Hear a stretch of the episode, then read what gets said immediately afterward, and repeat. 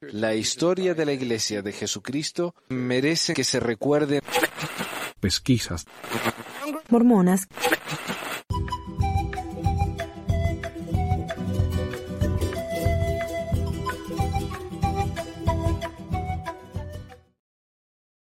Hola, hola, bienvenidos a todos al episodio 346 de Pesquisa Mormonas. Hoy es el 21 de mayo de 2023. Y no sé, el 21 de mayo me suena, Carlos, como esos días que deberían ser algo importante, alguna fecha eh, patria o algo, pero la verdad que no sé qué será. Hoy día 21 de mayo es el azar, no, creo que es el algo que pasó acá en el país, ¿qué era? No me acuerdo, 21 de mayo es es una fecha importante acá en Chile, pero no me acuerdo ahora no. Importantísima. Bueno, en Argentina el 25 de mayo, día importante, dicen. El 25 de mayo nació un caballo. Levantó la cola y salió un zapallo, así decía, ¿viste? Pero ese que, ese, ese es mi contexto de lo que es el 25 de mayo. Pero, eh, ahora ya sé, ahora ya sé. Son las glorias navales en mi país. Ah, gloria navales. Mira ahí, el ejército. Bueno, eh, Quiero, hoy no tengo mucho para anunciar, solamente quiero mandarle saludo a Alex, miembro del grupo de WhatsApp. Pues sabés que estoy pensando, eh, vos que sos más joven que yo, Carlos, ¿qué usan los chicos hoy en día? Porque me parece el Facebook está muerto, muertísimo. WhatsApp anda bastante Eh, bien, pero no sé. Instagram, TikTok, TikTok, eh, acá TikTok Reddit, ya lo han hecho Reddit, ilegal en Reddit. Montana. sí, Reddit, o sea se que yo harto, traté de- sí. Yo abrí un Reddit y no me no pasó nada. No se metió nadie, no hizo nada. Así que, y le hice propaganda, le hice hasta un video. Pero bueno, Ah. vamos a ir intentando a ver me- me- si me sugieren ahí qué usan los chicos estos días. Eh, pero una, o sea, un, un espacio como para juntarse y, y conversar. Discord, sí, yo había escuchado de Discord.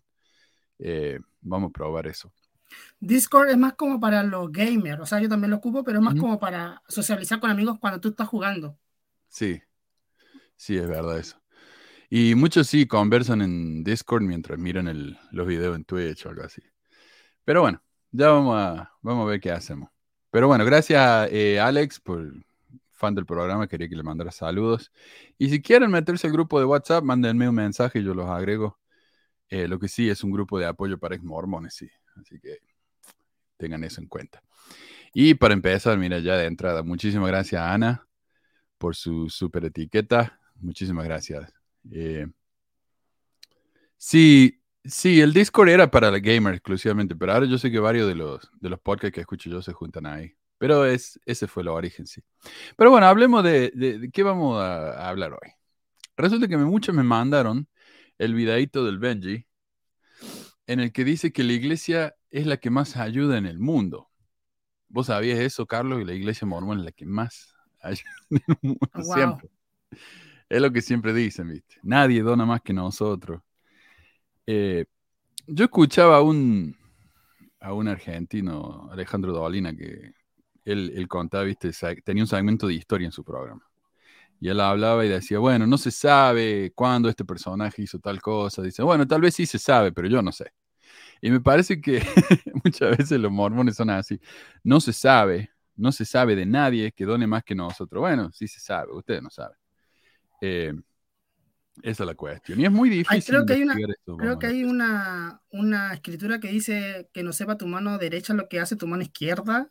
Claro. Ajá. Entonces la iglesia se vanagloria de, de, de, de cómo se llama, de donar, de donar dinero y, y dice, no, somos los mejores, somos los mejores de que donamos todo lo que, que podemos dar. Y al final dan como cuánto, el 1% de lo, que lo que ganan.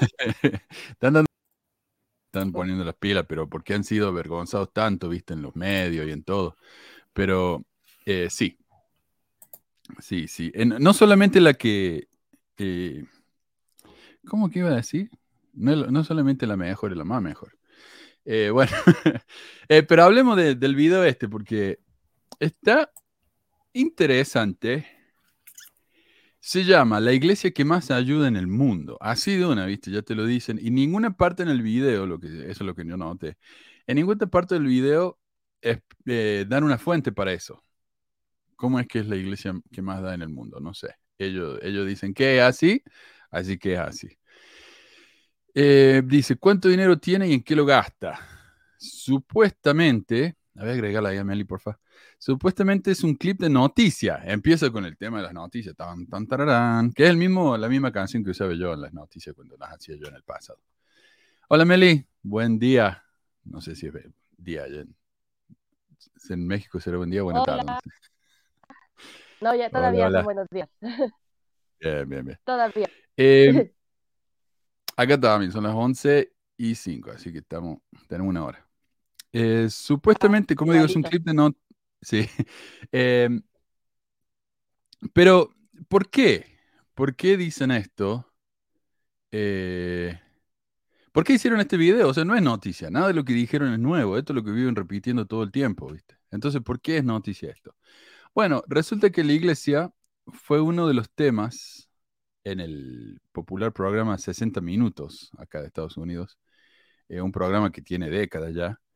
Y, bueno, antes le dedicaban 60 minutos a un tema, ahora hablan, viste, de tres o cuatro temas. Este segmento fue de 15 minutos en el que hablan acerca de las inversiones de la iglesia y cómo han tratado de ocultarlas. Y es noticia en parte, porque es la primera vez que el hombre este que denunció eh, lo de la Ensign Peak, la bolsa de, de inversiones de la iglesia, es la primera vez que habló él en público. Nunca había hablado nada en público. De hecho, él ni siquiera quería salir en público, pero el hermano como que lo delató. Y la iglesia es la primera vez que salió a defenderse. Así que es, es en parte noticia, pero el Benji no lo menciona en ninguna parte de su video. Pero empecemos a ver cuál es el video. Que este. Interesadas Manu, en los detalles de los asuntos financieros privados. Decime. Ah, no, nada, es un comentario. Es que quería decir que así como se maneja esto, muchas noticias de la iglesia se manejan aquí en México. No llegan, no se sabe, no está ese programa y entonces aquí nomás la gente ve el video Claro. y dice, oh, sí, muy bien, pero no sabe el trasfondo, ¿no? Este, eh, eh, eh, cómo la iglesia sí está contestando y por eso es- hay esta tendencia de creer que la iglesia está más allá del bien y del mal, pero no es cierto. Exacto, exacto. Él, él de hecho lo menciona muy de pasada. Pero eh, yo sé, eh, esto me imagino que es una de esas cosas, ¿cómo se llaman? Eh, inoculación. Eh, la gente va a empezar a escuchar de esto, así que mejor nos adelantemos la noticia y pongamos nuestra versión. Entonces, cuando ellos escuchen la noticia, se van a dar cuenta que nosotros ya respondimos y tenemos la razón. Debe ser algo así. Sí, sí, Veamos. sí. Recientemente muchas personas parecen estar interesadas en los detalles de los asuntos financieros privados de la Iglesia de Jesucristo de los Santos de los Últimos Días. Mucho se ha hablado de los denunciantes David y Lars Nielsen y su entrevista en el programa 60 Minutos de la cadena CBS el pasado domingo en los Estados Unidos. Sí. Eh, pero fíjate cómo lo pone ahí, ¿no? Benji dice que las finanzas de la iglesia son sus asuntos privados.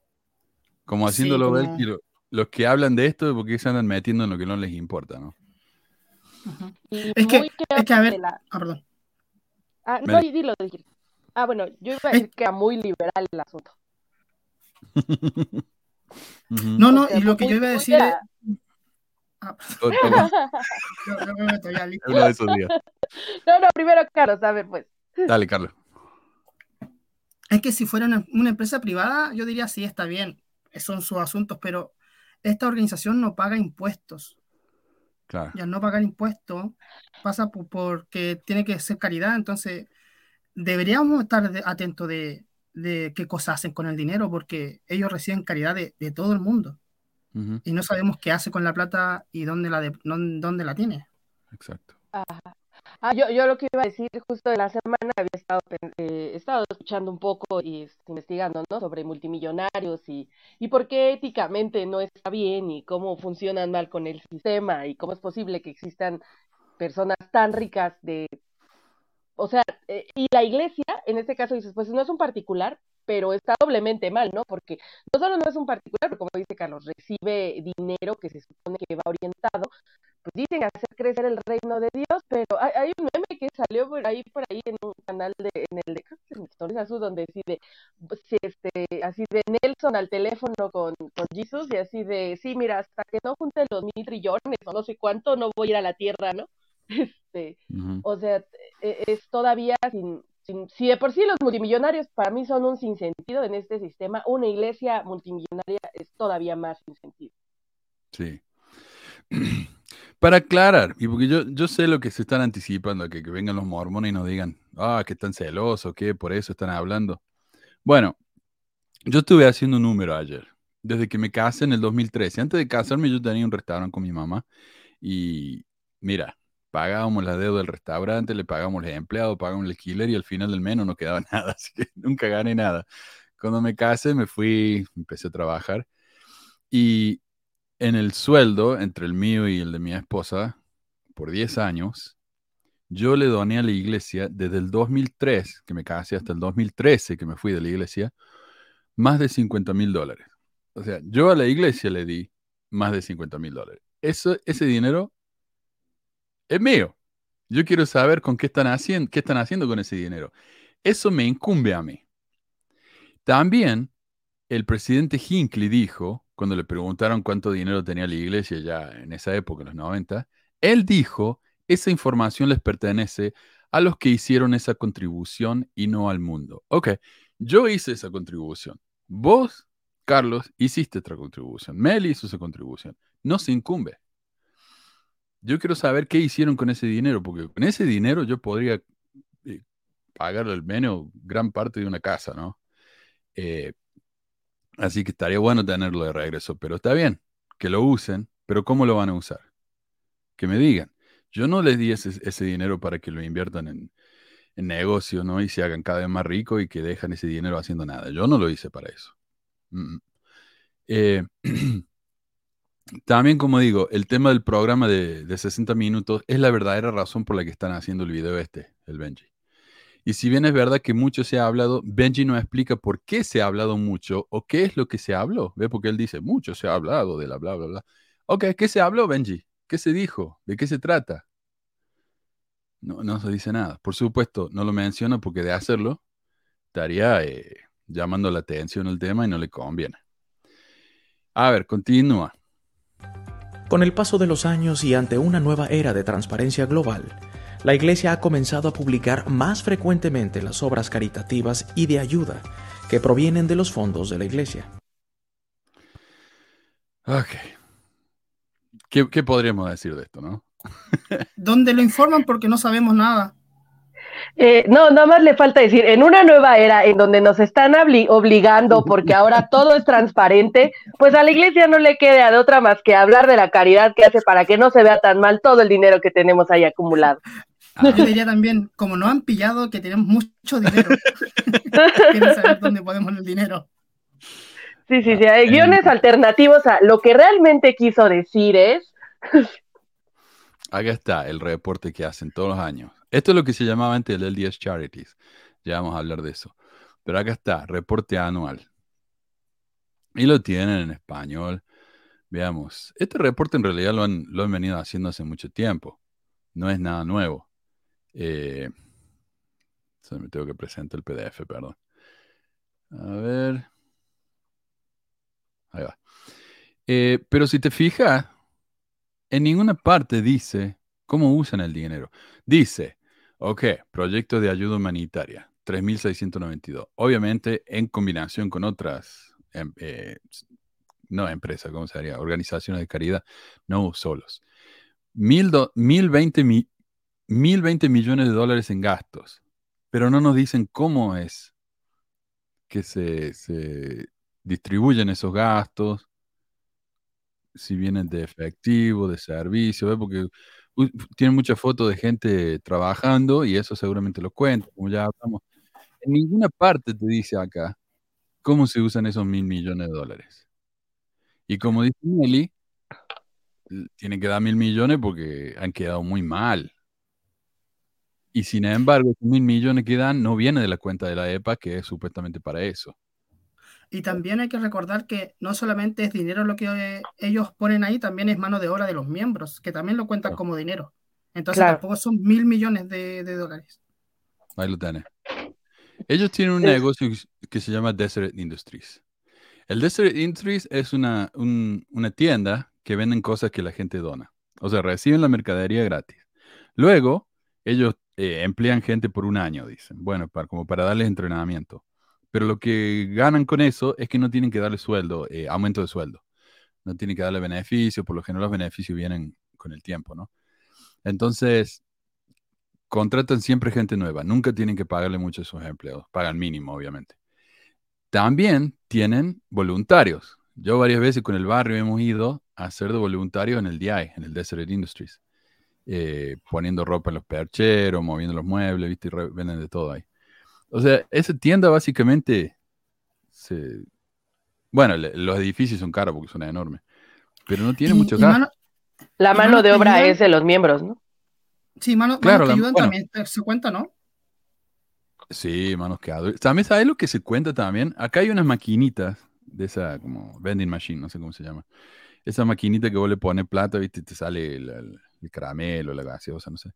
Bueno, mm. pero tienen tarjetita que dice, por ejemplo, yo quiero comprar una pelota de fútbol para un chico en, qué sé yo, en Nigeria o quiero comprarle una cabra a una señora en Bolivia. Bueno, y vos pones la plata ahí y te dan una tarjetita que dice, lo hiciste, qué sé yo. Eso es todo. Una cabra. No hay, sí, no, hay ah, verificación de eso. O sea, yo no sé qué hacen con ese dinero. Ese dinero, es como ya, gracias por, la, por, la, cabra. Toma tu Pero, eh, tarjetita. Por lo que leí, están haciendo como 8 millones de dólares anuales con esa maquinita. Y, adivina cómo, cómo usan esos 8 millones, los cuentan como donaciones de la iglesia. O sea, yo le estoy dando el dinero, ellos usan mi dinero y lo cuentan. Pero es que te digo que es exactamente lo mismo, peor que lo que hacen las empresas privadas. O sea, yo, yo, este multimillonario, tengo mi empresa y para reducir impuestos, entonces voy a hacer una donación, pero ¿a dónde crees que voy a hacer la donación? A mi propia asociación de caridad, así igualito se está comportando la iglesia. Claro, claro. Exacto, sí, es. Eh, te beneficia a vos mismo, sí. bueno, iba, a contar un ejemplo de uno que conozco, pero se van a quejar. Em, oh. Bueno, la maquinita se quería verlos. las ponen durante la Navidad esas, maquinitas. Sí, son las de. Eh, tienen un nombre, ¿no? Este. Eh, ay, la, la campaña que hacen en Navidad. O sea, sí las ubico, creo. O no sé si sean las mismas. ¿Qué? ¿Iluminar el mundo? ¿Esa es la que ¿Es otra? No, yo creo que debe ser la misma, ¿no? Ilumina el mundo, me imagino. Quién sabe, pero. Iluminar al mundo es lo que dicen ellos, el programa ese de. Ajá, así se llama, ¿no? Sí, no es eso, es eso, iluminar el mundo. Ama a tu prójimo un día eh... Haz como que te importa. Acá está. Light the world, sí, ilumina el mundo. Es esa. Eh, me está dando raro el internet acá. Yo me tuve que cambiar porque me sacó. Oh, ahí está. Eh. Son esa maquinita, ¿ves? Eh, y ahí te dicen dónde pueden encontrarla. Creo que tienen una en Times Square, en Nueva York. Y no hay forma de comprobarlo, ¿no? Que yo diga, oye, mándame una foto de la señora en Bolivia recibiendo su cabra. Claro. Estaría buenísimo. eh. O que te den que la, que la maquinita tenga un, código, ¿no? Y que vas, y ves dónde va ese dinero. Es como pongan un GPS a la cabra, a ver si llegó. Ey, o, sea, sí. Ahí está, mira, dos pollos. Dos pollos. Ahí va. Lo cocinaron a los pollos. Ahí está. Ahorita sale la cabra. Sí. Entonces todo eso lo cuentan. Todo eso lo cuentan. son muy buenos ellos para mover dinero, ¿viste? Para arreglar las cuentas, para hacerlo ver como ellos quieren. Pero ¿cómo, de, cómo decía Benji que si ocultas la verdad estás mintiendo o así? ¿O cómo, decía? bueno, este ¿cómo dice? En el argot latinoamericano sabemos que una verdad dicha a medias es una mentira. Eso. Eh. O sea, ¿y qué es esto, no? Que es manipular los datos de la forma en la que lo hacen. Y acá en el eso pasan mintiendo los mormones.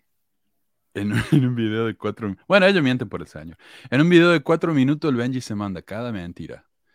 Eh, claro, él dice: en una época de transparencia, la iglesia ha publicado lo que hace. Bueno, no realmente. Ya vimos. No nos dicen nada. eh, no tenemos idea de cuánto dinero ha donado la iglesia en efectivo, cuánto en mercadería, cuánto en horas de donación de sus miembros. No sabemos de dónde salen esas donaciones que dan, si incluyen las becas que dan a, los, a la You como donaciones, si cuentan el dinero que reciben de las maquinitas de Navidad, lo que recaudan millones al año y a las que miembros y no miembros dan, etc. O sea, transparencia, la pelota. Eh, y vos sabés que eh, hace, hace unas semanas atrás un oyente me invitó, porque él no sé si no, lo quiero de lata, pero eh, trabaja en, en el centro de distribución de la iglesia, donde ellos empaquetan toda la comida, ¿viste? Que dan en donaciones y las mandan a todo el país, ya sea mormones como no mormones. Y es un edificio enorme y hay muchísimo dinero ahí en comida, ¿viste? Eh, pero esta es la ventaja de, donar de esa manera. Porque poner una caja de cereal, por ejemplo, a la iglesia le cuesta 50 centavos. Si yo voy al supermercado, esa caja me sale 2 dólares. ¿Verdad? Entonces, eh, al supermercado le sale 50, a mí me sale 2. Ahora, pongamos que el supermercado quiere hacer donaciones porque quiere ahorrarse un poco en impuestos, ¿viste? Acá funciona así.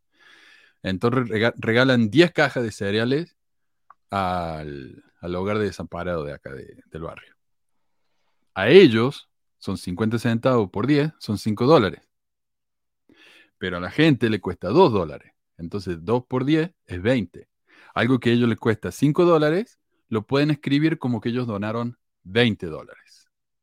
Entonces la iglesia, al tener ese centro de distribución que es dinero, pueden dar millones de dólares en algo que le cuesta cientos de miles de dólares. No sé si se entiende, más o menos. Eh, sí, claro. O sea, inflan sus números, ¿no? Es un poco parecido, si lo quieres ver, a lo que aquí en las instituciones este, a veces gubernamentales para robar se hace. O sea, voy a comprar unas galletas que realmente me cuestan un peso, pero en el Inter, en el caminito, a ti te voy a terminar diciendo que fueron cinco pesos, algo así. Sí. Bueno, igual cuando yo tenía el restaurante con mi mamá, era mucho mejor para nosotros pagarle a la gente en comida que en dinero, porque en ah, efectivo. Ah, claro. Porque si yo le, te doy cinco dólares en comida, a mí me cuesta 2,50, ponele pero si te doy 5 dólares en efectivo, me cuesta 5 dólares. Entonces... Eh, eh, pero yo creo, Manu, que ahí es la dimensión de las cosas, ¿no? Porque estamos hablando de un negocio familiar en donde pues la ganancia o la pérdida se impacta directamente en el bolsillo de una familia a, a una empresa multimillonaria, ¿no? Que lo hace para seguir teniendo mucho más dinero que no necesita que nadie come de eso. Claro.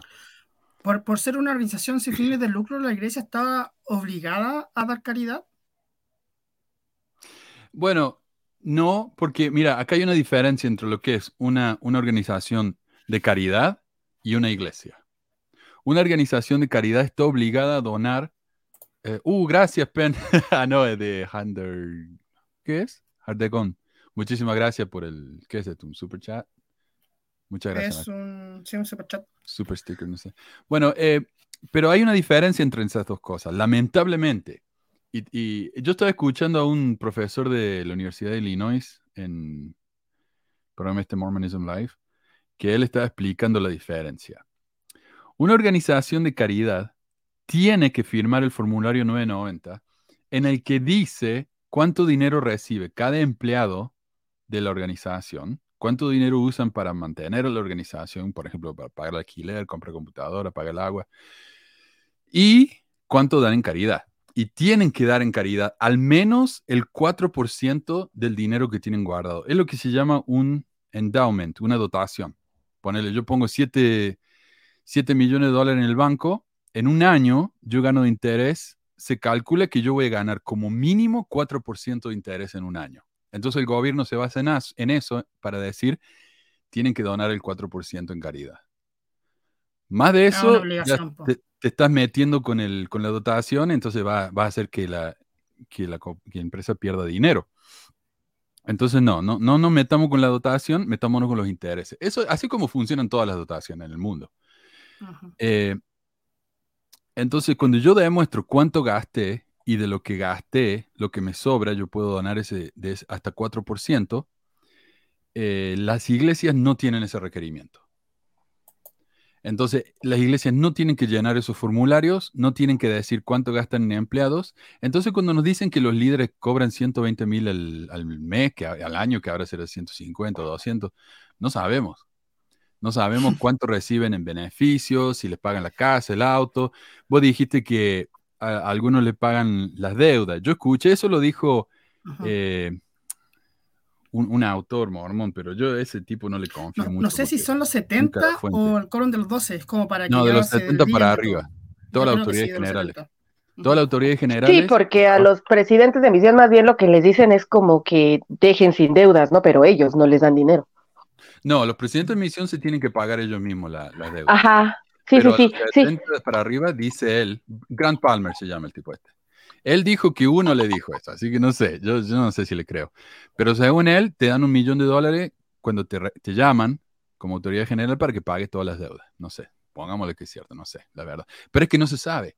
Nada se sabe porque la transparencia de la que habla el Benji es mentira. Eso no existe. Porque el dinero de la iglesia es privado, ¿no? O sea, es el No. Señor, todos sabemos la, el- la pendiente que está de 60 minutos, dijo el, creo que, que el consejero del obispado presidente dijo, es Sí. confiden- confidencial. Guadel. Y vamos a hablar de eso. Tengo un segmento entero sobre lo de lo confidencial que es. Eh, ok, es lenguaje mormón eso. Eh, pero entonces esa es la diferencia entre una caridad y una iglesia. Lamentablemente deberían ser lo mismo. Pero el problema es que acá Pues- sí. Dale, dale. No, a los mormones les gusta mucho usar la palabra caridad, ¿no? La caridad nunca deja de ser, la caridad para arriba y para abajo, pero cuando se trata de, eh, de hacer el verbo, ahí ya hay un problema. Claro. Sí, pues, Eh, cuando tú vas a pedirle en una entrevista al obispo que quieres que tú no tienes dinero, te dice, no, tienes que llenar este formulario, tienes que pedirle primero, primero dinero a tu familia, al Estado, y después puedes venir a nosotros. O sea, la caridad empieza al último lugar para ellos. Quiero aclarar algo. Acá Roxana dice, el presidente de misión también cobra sueldo. Sí, cobra sueldo. Lo que yo me refiero es que si él tiene deudas, eh, se las tiene que pagar él solo. A los 70 para arriba, dice Grant Palmer, que la iglesia los ayuda a pagar la, deuda. Esa es la diferencia. Y muchos quieren ir a la misión, ser misionero, porque por ahí la misión es un semillero para los 70, ¿no? Eh, mi presidente de misión, obviamente, estaba desesperado por ser 70 el pobre y nunca se le dio. Eh, Mi tío también fue presidente de misión, pero falleció antes de llegar a ser 70. No, po- pobre. Eh, pero no sé, estábamos hablando de la diferencia entre caridades e iglesia. eh, entonces, eh, claro, lo que iba a decir es que acá en Estados Unidos las iglesias tienen muchísima influencia, muchísima influencia sobre, el- sobre la política, porque eh, imagi- imagina, a ver, ¿querés decir algo, Meli? Sí, quería, bueno, hacer el comentario que ayudan más, ¿no? Allá, porque aquí, por ejemplo, para que la ayuda llegue a los miembros, aunque, aunque la gente es más pobre aquí en Latinoamérica, o hay más pobres más bien, este, es bien difícil que la ayuda llegue de la iglesia así, este, a los miembros, casi, casi hay que formarse, como dijo Carlos, de hacer 20 papeles y, a ver, ¿no? Si eso, si vas a limpiar la iglesia los, los sábados, pero no, no se da tanta ayuda. No. Es que si fuera No, inteligente la iglesia, tendría más eh, almacenes del obispo dispersos acá en Latinoamérica. Porque simplemente no da dinero y da comida, pero ni siquiera eso se le, se le llega a la cabeza. Entonces ellos solamente piensan que con la plata de la ofrenda de ayuno es suficiente para Latinoamérica, pero no. Claro, porque es lo que dona la gente allá. ¿Cuánto va a donar? Lo que yo escuché es, ponele, en vez de mandar misioneros con traje y corbata, ponele a, a- a los países de África que se están dedicando ahora, ¿no? Se están enfocando ahí, porque acá ya nadie le da, le hace caso. Eh, en vez de mandar a chicos con corbata y no, traje corbata a golpe a puerta y a regalar panfletitos, que vayan con su, con su ropa de trabajar y empiecen a, a cavar pozos, Claro. Ese era mi sueño cuando estaba en la misión, o sea, en mi fantasía la misión era algo así, no estar tocando puertas. ¿Vos sabés cuánta más gente va a traer eso a la iglesia? Que anda molestando a la gente cuando están en la casa con la familia para compartir el Mm. mensaje del ¿Y en la Salvador. misión cuánto tiempo usamos para hacer eso? Bien poquito. que teníamos libre. Teníamos, ¿Y eso? Era muy limitado el tiempo. Nosotros nos metimos problema una vez porque empezamos a pintar un jardín de infantes y no terminamos tiempo. Entonces mi, mi compañero dijo, bueno, vamos, eh, empezamos a ir todos los días, como un par de horas todos los días, y el, el dueño de la casa en la que estábamos quedando era un 70, pero no autoridad general, sino era eh, 70 local, ¿no? Y él nos acusó con el presidente de misión y dijo, no, ya basta. están dando demasiado, tienen que empezar a trabajar, no es para lo que están acá. Eh, bueno, eh, pero lo que yo iba a decir, a ver si me sale. Y Ok, Déjame, déjame decirlo, Meli, después te doy. Eh, sí, sí, no, sí. el- la, la iglesia acá tiene muchísimo, muchísimo eh, empuje, ¿no? Eh, porque, por ejemplo, en la época de José Smith, si alguien quería ganar en Illinois, tenía que ir a hablar con José Smith para que los miembros votaran por él. Porque él sabía que si el líder de la iglesia le dice a, los- a los feligreses, voten por este tipo, lo van a hacer. Y hoy en día es lo mismo. O sea, es ilegal que los pastores hablen de política sobre el púlpito, pero lo hacen todo el tiempo y nadie se ha metido en problemas hasta ahora. Eh, entonces, el, Senado, más que nada, no se quieren meter con las religiones. Entonces, eh, la iglesia recibe una multa, sí. ¿Los van a investigar? ¿El IRS los va a investigar por fraude de impuestos? Lo dudo mucho. No porque no hayan hecho nada malo, es porque no se quieren meter en problemas con la gente, porque quieren que los vuelvan a, a elegir en las próximas elecciones. Ese es el problema. Eh, y la iglesia dice, "Pff, nosotros no hicimos nada, por eso no nos están investigando. Yo creo que lo están investigando. Yo no sé si les va a pasar algo, pero es justamente por eso, no porque no hayan hecho nada malo. Están cagados en las patas de que la iglesia eh, le vaya a decir a su par de millones de miembros, voten por este otro, no por este. Y Entonces, creo el problema. que tuvieron un, un- tuvieron que pagar 3 millones de dólares, ¿no? Ahora la iglesia por lo que pasó en... Eh, fue como cinco, sí. Cinco, Cinco. ajá. Eh, Entonces, entonces prefirieron hay- pagar que siguieran investigando. Sí, sí. También hay que pensar que muchos senadores son mormones. Y ellos nunca van a apoyar, viste, que investiguen a la iglesia. Fíjate Eh, que aquí en, en México y en Latinoamérica creo que es, la, la situación ahí sí es diferente porque aquí, por lo menos en México, la política está muy revuelta. O sea, no hay como una de ideología de derecha o de izquierda bien definida, a excepción por un pa- el PAN, por un partido, este, y eso con sus, entre comillas. Entonces, difícilmente pueden hacer así el acercamiento desde aquí. O sea, aquí la, la iglesia no tiene poder político. Este, que tampoco, o bueno, se, lo tiene unido con frente, por ejemplo, por la, por la familia o así para, para algunas leyes que sí se han unido con los católicos y con evangélicos y con otros, pero no hay así como, no tiene el mismo poder político que tiene en Estados Unidos. Acá dice Becky, Pablo Salum habló de cómo las sectas se meten en la política para tener presión social. Claro. Claro, incluso desde la época del comienzo de la Iglesia Católica, ¿por qué se, se hicieron católicos? Porque eso era el pueblo. Entonces, para, para quedar mejor con el pueblo, hicieron que sea la religión oficial. No, es muy típico eso. No es cierto, Manu. Constantino vio una cruz, no mientas. Ah, y hablando de Pablo Salum, ¿sabes que yo estoy contactándome con él? Y él quiere que yo le proponga un tema para que hablemos, ¿viste? Él habla más que nada de la secta. Entonces, si alguien quiere anotarse y sepa más de, control mental y, ese tipo de influencia que hace las sectas en, la gente, contáctenme y preparamos algo para, hablar en el programa de él. Estaría interesante. Eh, bueno, continúo con el videito este porque hasta- está muy bueno, ¿viste? Estamos aprendiendo mucho con, con el Para responder a la pregunta de qué es lo que hace la iglesia con el dinero de diezmos y ofrendas, podemos mencionar que actualmente se tienen más de 60.000 misioneros de tiempo completo en el campo misional. Eso me irrita tanto. Eso realmente me molesta tanto. Se la pasan. Incluso el, el, el, la- el obispo, es el consejero del obispo, habló en el programa de 60 minutos diciendo, nosotros tenemos misioneros. ¿Qué tiene que ver eso con la cuenta de la EPA? La Ensign Peak. Eso no se usa para los misioneros. De hecho, la iglesia no gasta dinero en misioneros. Los misioneros se pagan la misión solos. Ay, sí, yo también lo vi cuando me dio mucho coraje porque dije, váyanse a la chingada, o sea, te dan tres pesos cuando estás en la misión y te dan entre comillas porque es dinero que tú mismo pagaste. ¿Y cuántos casos sabemos de chicos que son miembros nuevos, quieren ir a la misión, no han ahorrado, no tienen el dinero y el barrio le paga la misión? Ni siquiera la iglesia tiene el, eh, no sé, la, la cortesía de decir, bueno, sos miembro nuevo, toma, nosotros te- y querés trabajar para nosotros gratis, te vamos a pagar la misión. Ni eso hacen. Pero imagínate qué poco, ay, perdón. Yo tenía un amigo acá que él se fue a la misión y no tenía dinero para ir, entonces su familia se comprometió a poner un dinero. Ya, entonces pasaron los dos años, volvió y la familia nunca puso el dinero porque no era miembro, entonces nunca puso el dinero. Y hasta cinco años después de irse a la misión todavía le cobraban esa plata. Bueno, dale, Meli. No, mi cabeza acaba de quedar en blanco, así iba a decir algo y fue... Eh, ya, a ver, ahorita. Yo cuando fui, cuando yo fui, mi mamá, mi papá no era miembro, así que no le importaba para nada. Mi mamá fue la que me pagó la misión. Ella pagaba, ponerle, no sé, no sé, un equivalente a unos 30 dólares. Y a mí la misión me daban 50. O sea, entonces decía, bueno, Manuel, pero la iglesia te está pagando esos 50 dólares, más los 50 para el alquiler, que serían 25 de mi parte, 25 de mi compañero. Pero mi compañero gringo pagaba más de 200 dólares. Y en la misión había más gringo que latino. Entonces, el dinero extra que pagaba, el dinero que pagaba mi compañero y que sobraba, cubría mi parte de la misión y sobraba.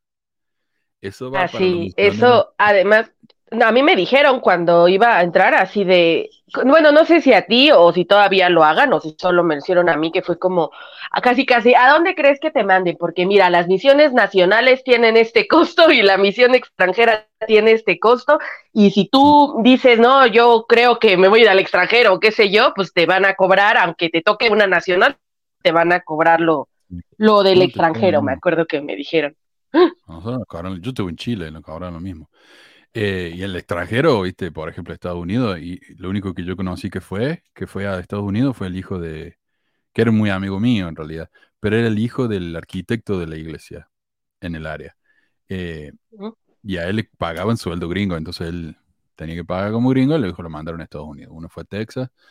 Eh, pero mira, yo con 50 dólares vos pensás que tal vez sea mucho, pero no nos alcanzaba para nada. O sea, con ese dinero tenía que comprar ropa, comprar comida, eh, y la ropa no nos alcanzaba, o sea, yo andaba con, ropa que me regalaban los misioneros que se iban, porque yo nunca, no me alcanzaba. Eh, ¿Qué más? Un mes, La, dueña de la casa me robó toda la asignación, el principio del mes, vivía así, con cero dólares, cero pesos el resto del mes. Eh, y no es nada, lo que le pagábamos a la gente era por el alquiler, por la comida y por el lavado de ropa. Es, insultante, la verdad, el, que la iglesia sí mencione. me da vergüenza decirle a la gente, mira, yo te puedo pagar 50. ¿Qué voy a hacer con 50? No. Eh, entonces nos daban de comer papa todos los días. ¿Sabes que yo tenía un dolor de estómago que me duró dos años? Era espantoso. Y el único lugar más o menos decente en los que viví es porque los miembros tenían, eran de recursos y básicamente querían que viviéramos en su casa. Entonces ellos pagaban por todo. Pero no, no es forma de vivir. Y, fíjate qué poco le importa mentir a la iglesia y qué poco, qué poca estima tiene por sus miembros, porque aquí están mencionando, o sea, insinúan que la iglesia paga, ¿no? A los misioneros o paga las misiones, lo cual es una mentira y lo sabemos. Pero a los miembros también a su vez les, les mama a la iglesia decir que, que tienen misión, o sea, que se pagan solo sus misiones. O sea, ahí como este doble discurso, todo depende con quién estén hablando. Este, Tan, tan fácil les mienten en su cara y tampoco les importa, tampoco respeto tienen por ellos este, que, que hacen eso, ¿no? Mientras acá una imagen, por acá otro discurso, y pareciera que los miembros no hacen clic en esa contradicción. No. Es un buen punto ese, claro. Ellos tienen eso, hablan por las dos partes de la, cara, ¿viste? Se pagan solo cuando quieren decir que los miembros, que la iglesia no tiene un, un clero pagado pero la iglesia les paga cuando quieren decir qué hacen con el dinero. Claro, exacto, exacto. Eh, bueno, entonces, mira, mi primera pensión, yo llegué a Chile, en el sur de Chile, en Temuco, en pleno invierno. Llovía, hacía un frío, vivíamos en una casa de una familia que nos dejaba quedar con ellos porque realmente necesitaban el dinero.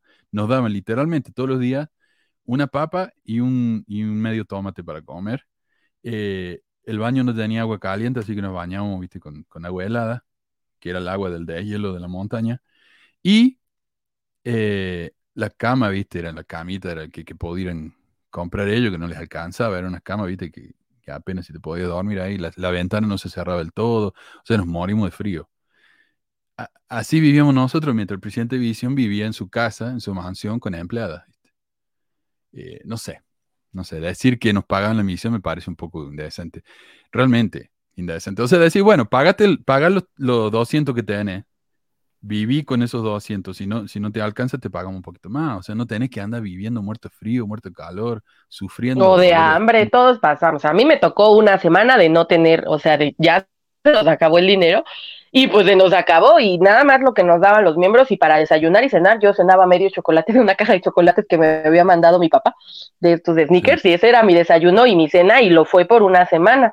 Este, cuando llegué también a la misión, la casa en la que llegué por algún motivo no tenía ni gas ni resistencia, así que mi primer día en la misión yo también llegué en invierno, este, digo, no es tan invi- el, el invierno en Guadalajara, no, no creo que sea tan frío como el invierno en Chile, pero era invierno y eran las seis de la mañana y me tuve que bañar con agua helada, o sea, fue así, ¡ah! o sea, no, no, se- es, son, son cosas que se vuelven, si quieres, anécdotas. Yo sé que muchos de misioneros, o sea, el, el- es, la mejor época de la vida, lo que quieras, pues se puede romantizar lo, lo que ustedes gusten, pero la realidad es que es muy miserable y que la iglesia, siendo una organización multimillonaria como lo es, tenga así a sus misioneros, debería ser razón de vergüenza.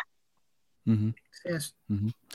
Acá en Latinoamérica se ven mucho las mamitas. No sé si usted ha escuchado eso. Yo creo que tú, Manuel, has escuchado Yo sí, eso. porque estuve Eh, allá, sí. Ajá. Sí, Entonces, acá las mamitas como que apapachan un poco más los misioneros y le dan más comida. Nosotros la mamita le decíamos a la dueña de la casa. ah, no, no, la que la- me la robó, mamita la que me acá, robó esa vez era una Ah, mamita. sí, me robó todo. Sí, pero, pero acá la, lo estaba viendo Sí. de otra forma, de que ellas ayudan mucho a los misioneros, entonces también tratan de, de que, fue, que sea un poco mejor su estadía dentro de la misión, porque siempre escuchaba que decían, no, la misión es lo mejor que me ha pasado en la vida, pero yo creo que escuchando tanto, tanto ejemplo, no debe ser de esa forma. ¿Vos serviste la misión, Carlos? Sí, pero tuve que volver antes. Sí, no, yo me comí los dos años. Pero muchos dicen eso. Es como ir a la guerra, ¿viste? la pasa tan difícil Es que, que- decís, es "Bueno, que- es que una- muy especial. Es que, a ver, yo, yo lo, en, mi- en lo personal, yo nunca quise ir. Eh, yo me sentí presionado por todos de que tenía que ir.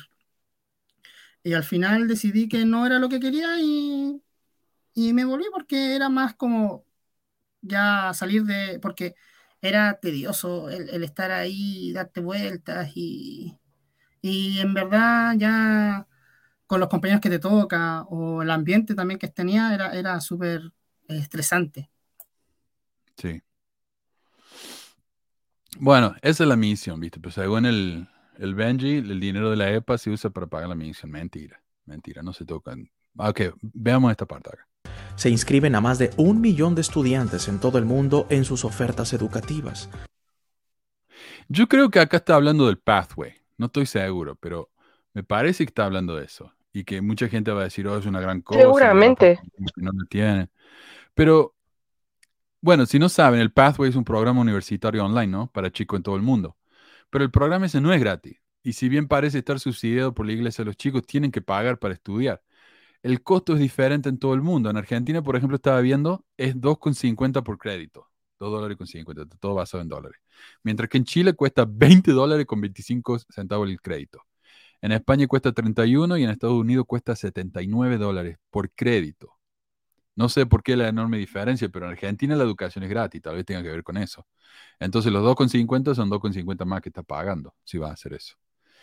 Eh, el costo es por crédito, ¿ah? cuidado, pero una clase tiene al menos tres créditos, al menos que sea una, educación, una clase de educación física, a veces son dos créditos, pero una clase tiene tres créditos, o sea que en Argentina una clase te costaría 7,50, en Chile 60 dólares. Eh, una carrera de cuatro años requiere 122 créditos, lo que terminaría costando, por ejemplo, en España, 3.782 dólares. Acá eso no es nada para una carrera. A mí me costó 10 mil dólares el máster, que son 30 créditos nomás. Pero en muchos lugares eso es muchísimo dinero. Igual, por lo que entiendo, es menos de lo que cuesta una universidad regular. Pero estas son clases online.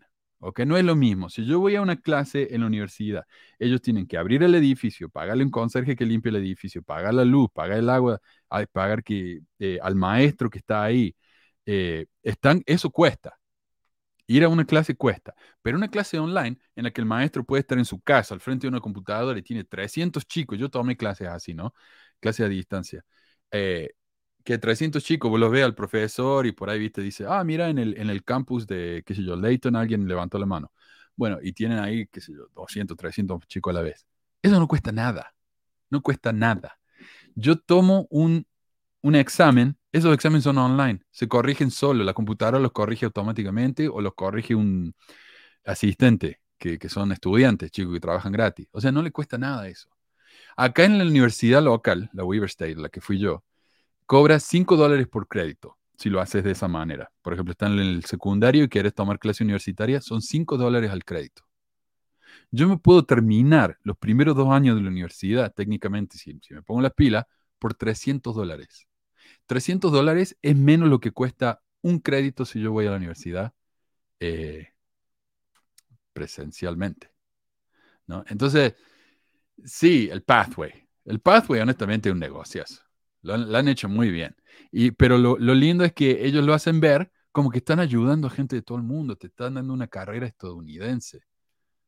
Sí, pero no sé, no sé. Eso lo hacen ver como una ayuda muy grande, pero realmente no lo es. Dale. Yo pensé que era gratis el Pathway. Mm. Es lo que yo había escuchado. No es gratis entonces. No, no, no, no. Fíjate, eh, yo lo, eso lo encontré en el sitio de la iglesia. A ver. Nada es gratis en la iglesia, porque hasta el fondo para la educación lo pagan, o sea, nada es gratis. Solo los libros del libro de Mormón y este, los folletitos, es lo único que la iglesia da gratis. Acá está, BYU Pathway. Em, certificado, admisión, tuition, financial aid. Ok, tuition, es el, lo que cuesta, ¿no? Y vos te vas acá, por crédito, 79 dólares. ¿Dónde? En Estados Unidos. Ahora andate a, qué sé yo, a México, a ver. Oh, carajo, estoy ciego. México. En México sale 20 dólares con 75 centavos el crédito. Una carrera entera multiplica 20 por 122. Eso es lo que te cuesta. Entonces, no, no es gratis. No, no, no, para nada. Que 20 sí. dólares. Ah. Es mucho dinero. Te sale 62 dólares una clase. No, es mucho. Wow. Es Wow. mucho. Eh, entonces el Benji viene y dice, mira, nosotros le damos dinero a millones de para que estudien. Ah, Como otra verdad media, de nuevo. Bueno, a ver qué otra verdad media nos dice. A ver. Iglesia tiene 172 templos en funcionamiento con 143 más en diversas etapas de finalización. Ok, me están pidiendo que ponga Uruguay acá en el pathway. ¿Cuánto saldrá en Uruguay? Sale 12 dólares con 50. Más barato que en Chile. Está bien. Pero mucho más que en Argentina, no sé. Eh, Oye, Manu, se me hace que los templos van a ser la nueva forma de, de lavar dinero, por así decirlo, para la iglesia, ¿no? Mira todo el dinero que usamos para todos estos templos que siguen anunciando cada año, aunque estén vacíos, pero, pero miren cuántos tenemos. Desde que empezaron con esto, desde que Nelson empezó a construir todos estos templos, a mí me hizo ruido. ¿Para qué? La membresía no crece. Están cerrando barrios y están construyendo templos. O sea, pero igual acá se está yendo por la rama porque la cartera de la EPA, la Ensign Peak, no paga un peso por los templos. Eso viene del diezmo de los, de los miembros. O sea, nada que ver. Está hablando de, está comparando pera y manzana. Estamos hablando de esto y me sale con esto. O sea, eh, es una distracción esto. Esto es una distracción. No quieren hablar del tema real, entonces están hablando de otras cosas. Es, eh, eh, es realmente, no sé. Ah, a ver, ¿qué vamos a decir? Y, el dinero de la EPA, de la Ensign Peak, ya vamos a hablar más de eso. Pero ese dinero no se ha tocado para nada. Y ese fue el tema del programa de 60 minutos. Ese dinero no se ha tocado. Ese dinero está sentado creciendo y creciendo y creciendo. Todo lo que hacen, los diezmos, los templos, las capillas, los libros de Mormón que regalan los misioneros, eh, todo, el pathway, todo, viene de los diezmos. Ese dinero de la EPA no se toca. Y eso es lo que siguen, siguen, eh, es como hacen los magos, ¿viste? Los magos te hacen un, un truco con la mano acá eh, y te distraen con esta otra. Te hacen mirar algo acá y mientras tanto están haciendo algo con esta. Eso es lo que hace la iglesia acá. Te están distrayendo. De los asuntos privados del Señor, o sea, ese dinero, eh, ya te lo dijeron desde el principio, es privado. No se metan. No. Acá el, el Benji le caga bien. Bien cagada. El más reciente informe anual del 2022 de la Iglesia sobre el cuidado de los necesitados muestra que este trabajo incluyó más de 6 mil millones de horas de voluntariado 6 mil millones de horas de voluntariado. La cago porque eso no es lo que dice el reporte. El reporte dice 6 millones. Yo creo que tiene que ser un error, honesto. O sea, quiero darle el beneficio de la duda, pero 6 mil millones. Mira, si, si tuvieran, acá está, mira, 6 millones 300 mil horas de servicio voluntario. Y yo sé los números, si los miembros hicieran 6 mil millones, suponiendo que están los 17 millones de miembros están activos, todos, son 352 horas por miembro. O sea, trabajando 8 horas todos los días te llevaría 44 días. ¿Están contando también? ¿Están contando también el obispado? ¿Cómo se llama? el servicio también que así dentro de la iglesia. No, pero lo que cuentan es a los, a los misioneros de servicio. Los ah. viejitos, eso viste que. Eh, eso sí cuentan. Pero, ah, pero si, si dividís 6.3 millones de horas por 17 millones, te da 20 minutos por miembro. 20 minutos por miembro. Pero eso es incluyendo, como digo, los misioneros de servicio, que, son, que ellos sí trabajan casi full time, no sé, ponerle 4 horas al día. Con los misioneros de servicio solo ya te llenaste los 6 millones de horas, porque eh, acá en mi barrio, si una vez al año íbamos por ahí al desert a, ayudar, o al, al Canary, como se llama la envasadora, pero muy poco, muy, muy poco. O sea, viste, bueno, pero ellos donan ahora. Pero lo que tú dijiste antes, ellos dan información, pero al voleo. Dicen 6.3 millones, pero ¿dónde está la información? ¿Dónde está? ¿De dónde viene eso? un número, un número al aire nomás. Además, el, el, incluir eso es como que me está diciendo a mí, me están confesando que están usando esas horas de servicio como parte del millón de mil millones de dólares que están dando. Eh, ok, Manuel trabajó tres horas. Es que, los miembros son parte de los activos de la iglesia, Manu. Bueno, es la iglesia de Jesucristo de los santos, así que sí. Em, a ver, ¿qué iba a decir? Bueno, cuando, cuando Benji dice que, que dieron la donación más grande, bueno, e, ese está en el próximo clip. A ver, veamos. Eh, me confunde. En septiembre del 2022, la iglesia rompió el récord de la donación más grande jamás dada hacia la caridad, con una suma de 32 millones de dólares al programa del Banco Mundial de Alimentos. Claro, él dice, esta es la donación más grande que jamás se ha dado a la caridad. ¿Qué entiendes vos por eso? ¿Qué entienden ustedes cuando escuchan eso? Como si fuera un récord. Sí. Un récord O sea, yo, yo de, de, la iglesia, ¿no? Como la iglesia ha hecho la donación más grande jamás hecha. No sé por quién, por, la, por las iglesias, por las personas o por quién. Exacto. Vos fíjate cuál es la, la, donación de caridad más grande del mundo. Hay gente que ha donado miles de millones de dólares a una, de una sola vez a una empresa de caridad. Por ejemplo, estaba viendo acá que Mark Zuckerberg, pensa lo que quieras de él, le dio 900 millones de dólares a la Silicon Valley Community Foundation, una compañía sin fines de lucro que te ayuda cuando necesitas tratamiento médico o educación y no te alcanza, ellos te ayudan. Incluyo lo de Max Zuckerberg porque muchas de las otras donaciones grandes es si son gente que le ha dado dinero a su propia empresa de caridad, entonces no los cuento. Pero esa empresa no tiene nada que ver con Max Zuckerberg. 900 millones, eso es 30 veces más grande que la, la donación esta que dio la iglesia. Entonces, ¿De qué está hablando? Y yo me fui al sitio de la iglesia y busqué los 32 millones. Resulta que esa es la donación más grande dada por la iglesia. Pero aquel Benji lo hace sonar como que esta es la donación más grande que nadie ha dado en la historia del mundo. O sea, de nuevo, verdad de media, Benji. Cuidado. Sí. Ah, ¿Cómo les gusta mentir, eh? Y me, y me, imagino que también tienen que ver mucho con el alimento que tienen en almacenes que ellos mismos hacen, ¿no? También me imagino que eso debe ser ayuda. Entonces tampoco, porque como, hablamos antes, capaz que también ese precio.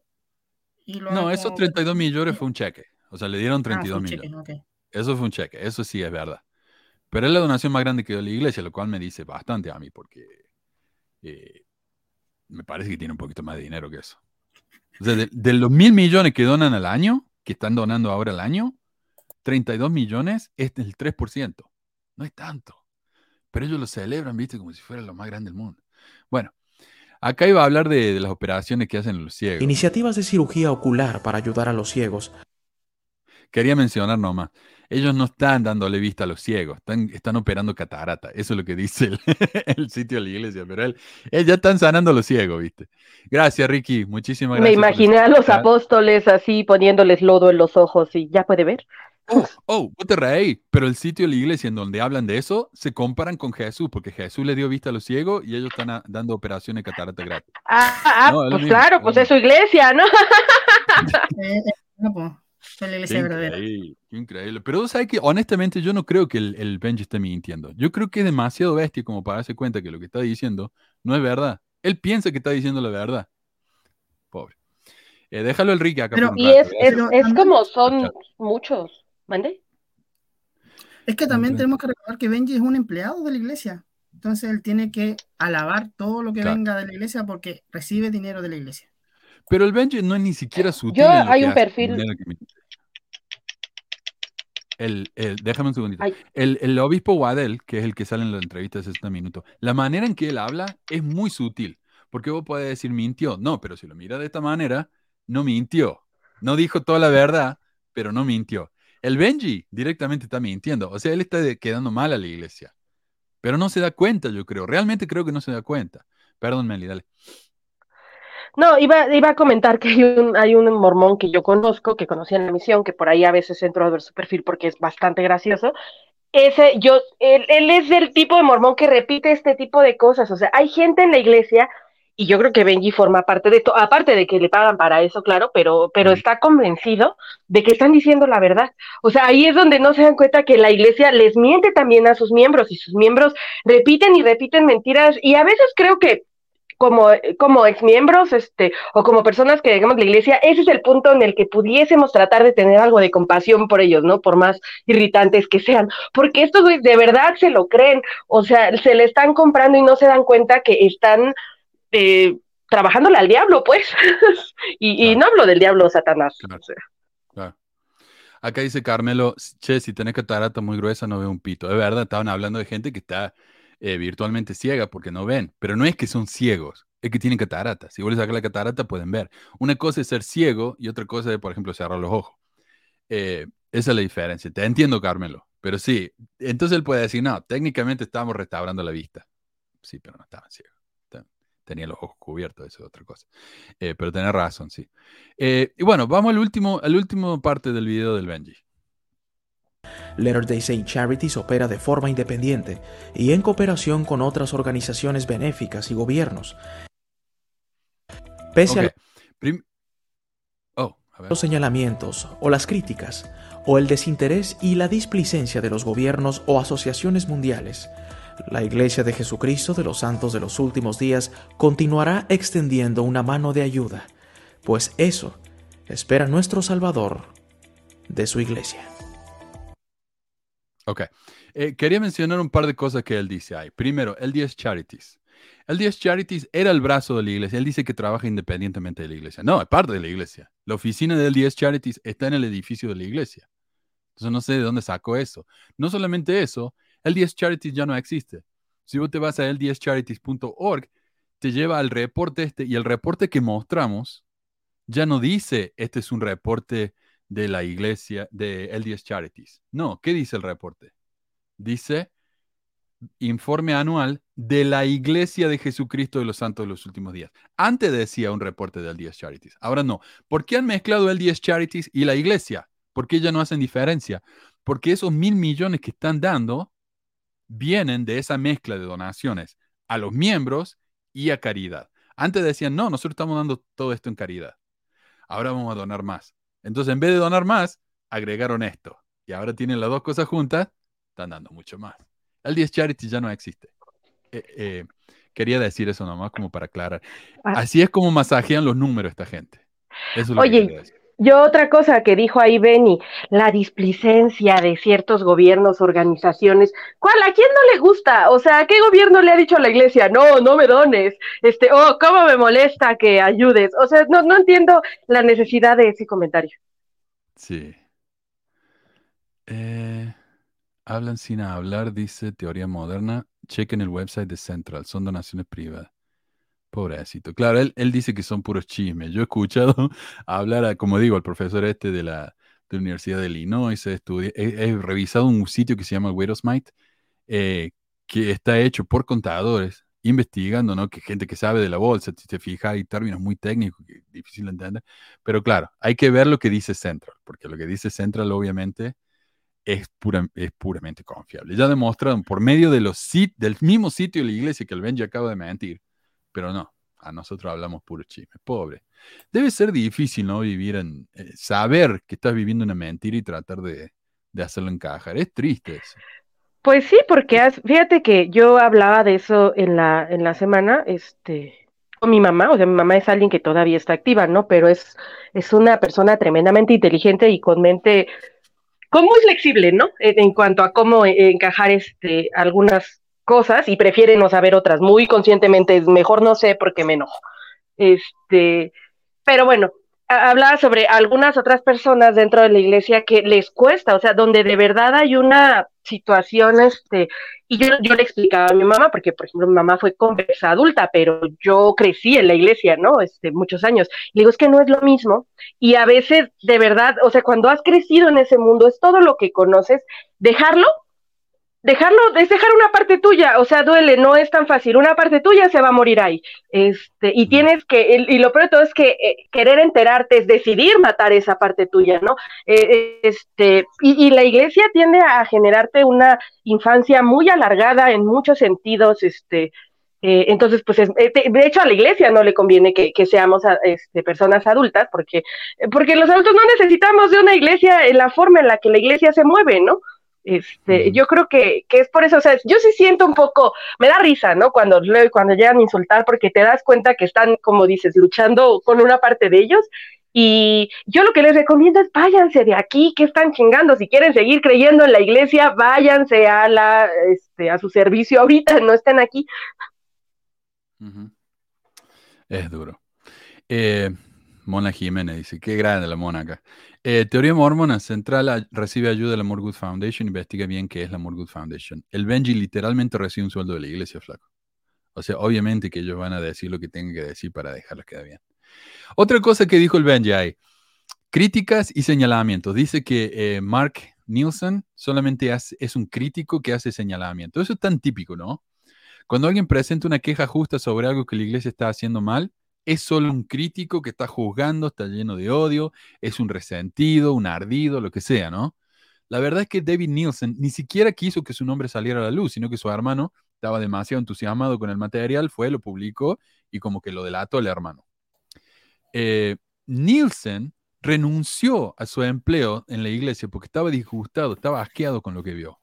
Preparó un reporte de más de 90 páginas lleno de evidencia y lo presentó a las autoridades. Ellos a su vez investigaron a la iglesia y llegaron a la conclusión de que la acusación de Nelson era justificada, Nielsen, perdón, y la iglesia fue multada y recibió una orden de cese de sus prácticas ilegales y deshonestas. Por eso la iglesia hoy finalmente está reportando lo que da porque se vio obligada gracias a la denuncia de Nielsen. Nielsen no es un crítico que simplemente hace señalamientos.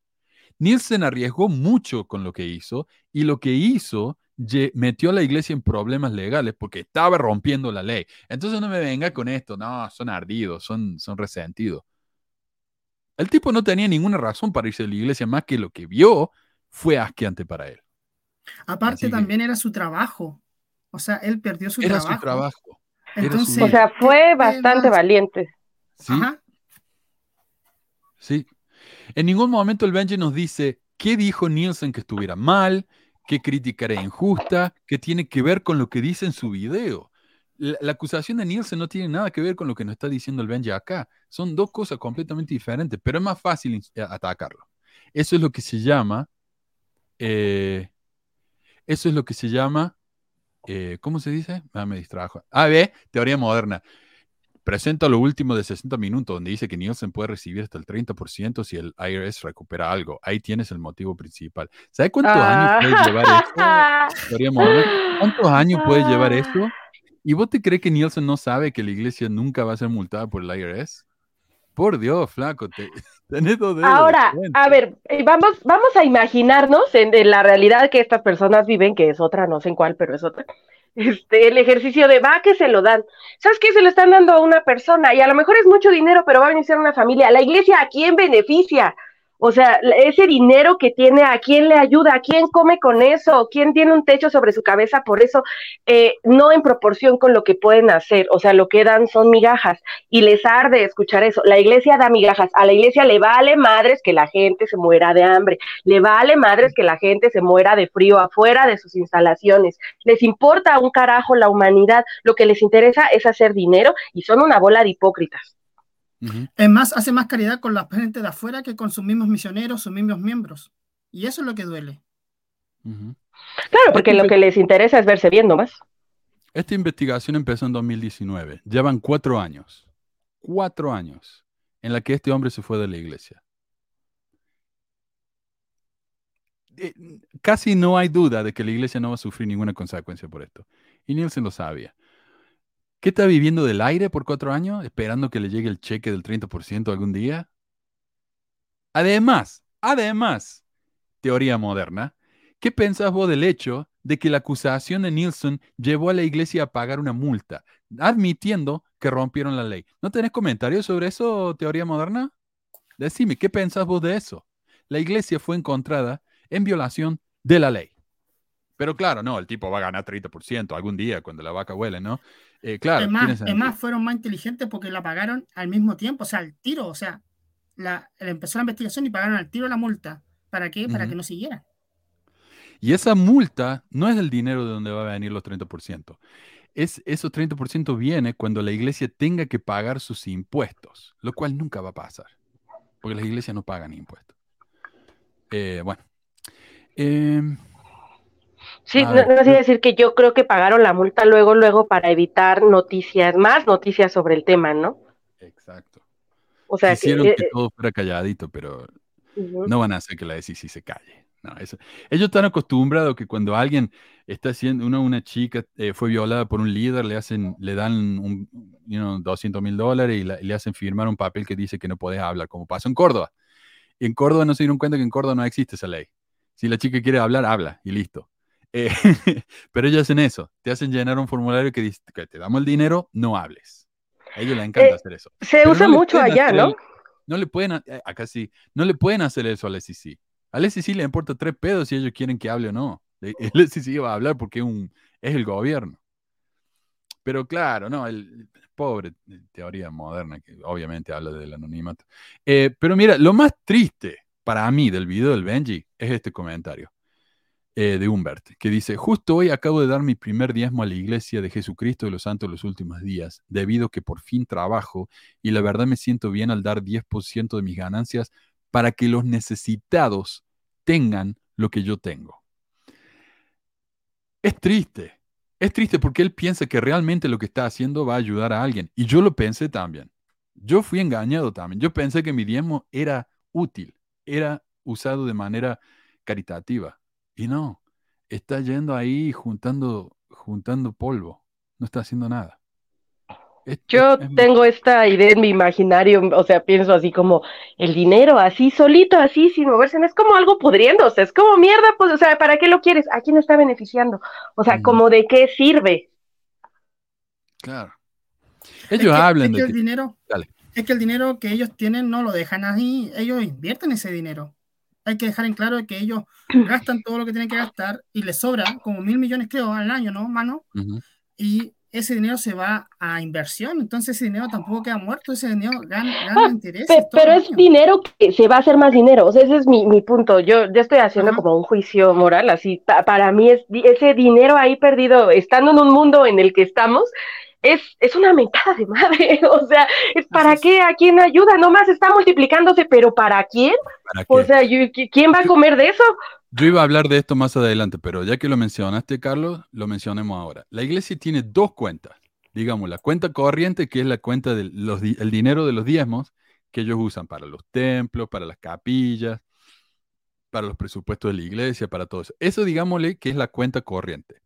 Lo que sobra de esa cuenta corriente, que serían unos mil millones al año, va a la cuenta de ahorro, que sería la cuenta de la EPA, que tiene 170 mil millones de dólares ahora, más o menos. Pero nada sale de la EPA.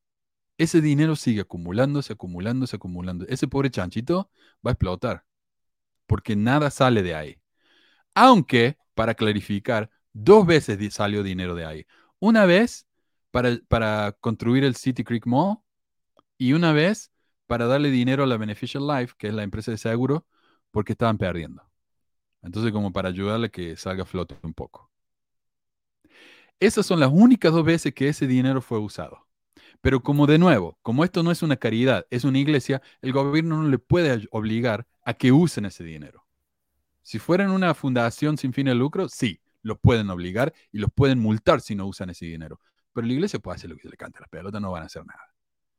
Pero nosotros sabemos cuál es la prioridad, o que sea, lo, tenemos acá a, Don eh, Monson, no sé si lo tengo acá.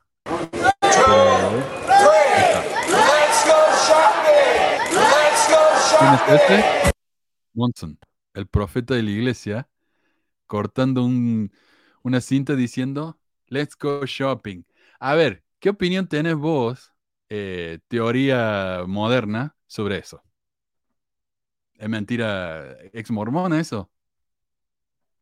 No sé, me parece que para un profeta está un poquito más. Le hicimos una, un, este, lo hizo una inteligencia artificial. Ah, no, ¿verdad? Ya, ya tiene más tiempo.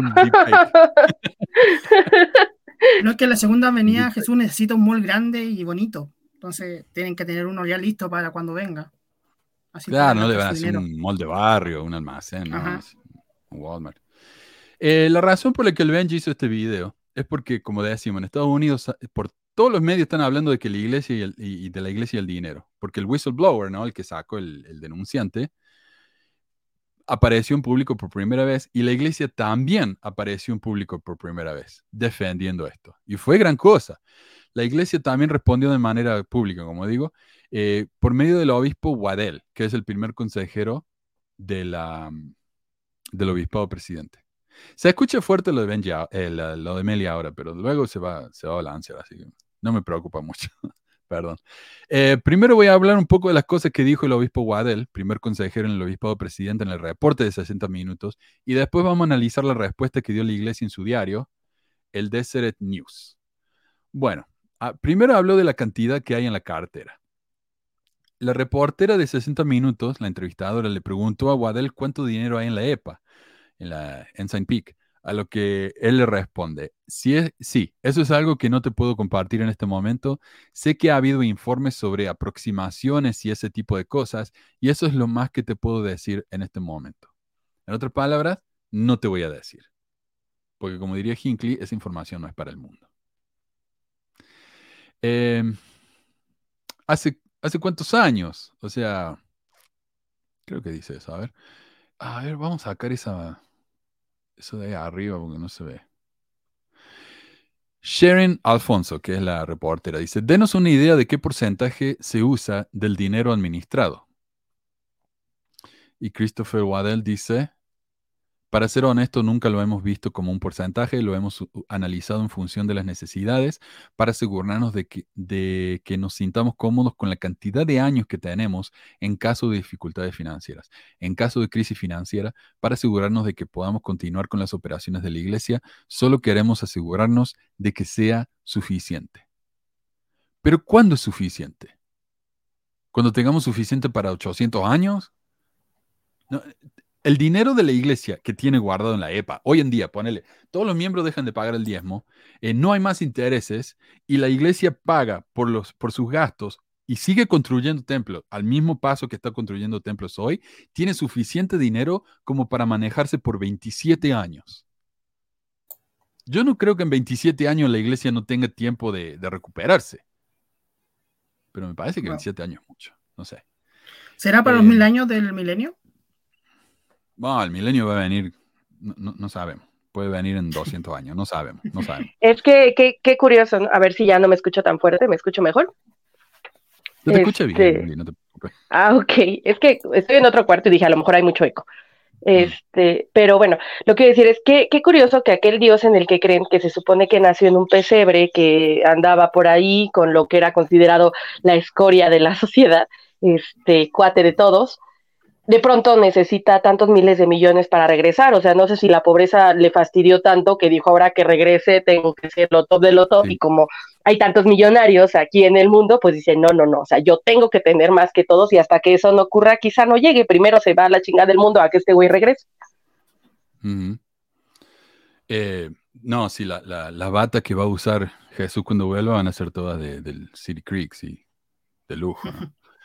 Em, Mira, si yo, por ejemplo, si yo siguiera el ejemplo de la iglesia y tuviera que ahorrar como para 27 años antes de empezar a donar, yo tendría que tener en el banco 2 millones de dólares ahora. Louis Vuitton, sí. Eh, una vez que yo tenga 2 millones en el banco, siguiendo el ejemplo de la iglesia, recién voy a empezar a donar. Pero ni siquiera eso, porque la iglesia tiene suficiente dinero para 27 años y todavía no está donando lo que, del dinero de la EPA. No la está tocando esa cuenta. Eh, bueno, ¿qué más? en el reporte dice, el obispo Guadel nos dijo que fueron los abogados de la iglesia quienes recomendaron que crearan compañías fantasmas. Eso también es otro verso que viene diciendo la iglesia. Pero este es un problema, porque primero que nada, la iglesia, si fue culpa de los abogados, la iglesia habría sido exonerada de los cargos de de la SEC. Pero no, tuvieron que pagar una multa. Dos, el reporte de la SEC lo habría mencionado. Recordemos que el reporte de la SEC fue firmado y aprobado por la iglesia y en ningún momento en ese, en ese reporte se culpa a los abogados. Esto no es más que un invento que usan ellos para decirle a la gente que no sabe. Tres, los abogados que le dieron esta recomendación a la iglesia habrían roto la ley y habrían sido multados. Nadie fuera de la iglesia fue multado en relación con este caso. Y cuatro, según el reporte de la SEC, los auditores internos le dijeron a la iglesia dos veces que lo que estaban haciendo era ilegal y siguieron haciéndolo. Entonces, culpar a los abogados de esto es simplemente deshonesto, es una mentira. No, no encaja con la realidad. Comentario de Roxana dice, en Haití hay un templo lujoso y las personas ni agua potable tienen. Qué verdad eso, que son capaces de construir templos, pero a la sociedad no pueden ayudarle en nada. Qué triste. Qué triste. Eh, y de nuevo, ¿no? La iglesia es un lugar en donde vas cada domingo y cantas un himno como un pobre forastero, pero, pero ¿qué importa la gente que se muere de hambre? O sea. Cuando yo era chico, estaban los hombres jóvenes, estaba el coro de los. ¿Qué? 16 años, 17. Eh, coro de los maestros, diáconos. No, no diácono, maestro, por ahí. Eh, presbítero. Mi obispo me miro los zapatos. A mí mi mamá me compraba un par de zapatos al año. Era un par de zapatos lindos que yo podía usar para, la casa y para ir a la escuela. Era mi zapato. Solo tenía un par de zapatos. Y mi obispo estaba dando una clase un día y dijo, nosotros en la iglesia tenemos que vestirnos bien y tenemos que usar zapatos formales. Y me miró a mí, ¿no? Y me miró los zapatos. Y no sé, o sea, e, este hombre una falta de empatía total, ¿viste? Porque no se da cuenta de que mi mamá no le alcanzaba para comprarme más zapatos, para nada que para ir a la iglesia, para usar una, tres horas a la semana, ¿viste? Pero es esa actitud de que, claro, para el Señor lo mejor. Eh, ah, sí, eso lo vi en el grupo de Facebook. Eso hace la iglesia. Le pasa algo a alguien y lo único que hacen es una oración y ya se siente bien y se van. Claro, dice, viene un oso y dice, ¿qué, qué, eh, perdón, ¿pasa algo malo, pequeña ardilla? Mi casa fue destruida por vientos de tormenta. Eso es tan triste, voy a orar por ti. Entonces el oso ora y dice, listo, ya me siento mejor y se va. sí. Sí, ese es el asunto, o sea, se pierde el, yo, yo creo, soy, soy optimista y creo que las personas sí tenemos, o sea, necesitamos crear comunidad y la comunidad se crea justamente en el entendido de confianza de si tú necesitas, yo te apoyo, ¿no? Llama comunidad, amigos, familia, este, esta parte eh, puede variar de tamaño, este, o lo que quieras, pero eso es creo que algo nato. El asunto es que las iglesias y la sociedad y el capitalismo y lo que quieran se mueve de tal manera que ¿qué es eso? O sea, se queda en, si tú rezale al cielo, ahorita el cielo viene y se lo regrese. ¿Quién sabe quién chingados va a ser el cielo, no? Porque no es ni el Estado, no son las iglesias, y las personas creen que, que en una iglesia se va a resolver eso y no, o sea, quieres darle de comer al pobre, te quieres sentir mejor, ve y hazlo, por favor, o sea, deja de darle dinero a instituciones multimillonarias. Pero la iglesia, viste, como es muy conservadora, ahora tiene esa idea de que en vez de darle un pez a las personas, hay que darle, hay que enseñarle a pescar. Pero tampoco te enseñan a pescar. O sea, te imaginas a Jesús diciendo, bueno, tengo peces acá para darle a todos, pero como nadie se puso las pilas y trabajó para conseguir estos peces, no le doy nada a nadie. Pero la iglesia Eh, ni siquiera da el pescado, pues Manuel no da nada, ni siquiera te No. enseña nada. No. Eh, en vez de darte el pescado, Jesús dice, ¿le, pe- le pediste al gobierno o a tu familia primero? No sé, no. Eh, claro, ahí está, ¿ves? La iglesia capacita a sus líderes locales en prioridad de la ayuda. Primero la familia, luego los amigos, después el Estado y en último lugar la iglesia. Exacto. Y el Totón Picarón dice, esos 100 mil millones de dólares ocultos son siete veces el PIB de Nicaragua. ¿Para qué dimensiones la cantidad de dinero? E- Esos 100 mil millones fueron cuando él entregó este reporte en el, en el 19. Ahora se calcula que tiene en realidad 170 mil millones. Ha crecido casi el doble en cuatro años.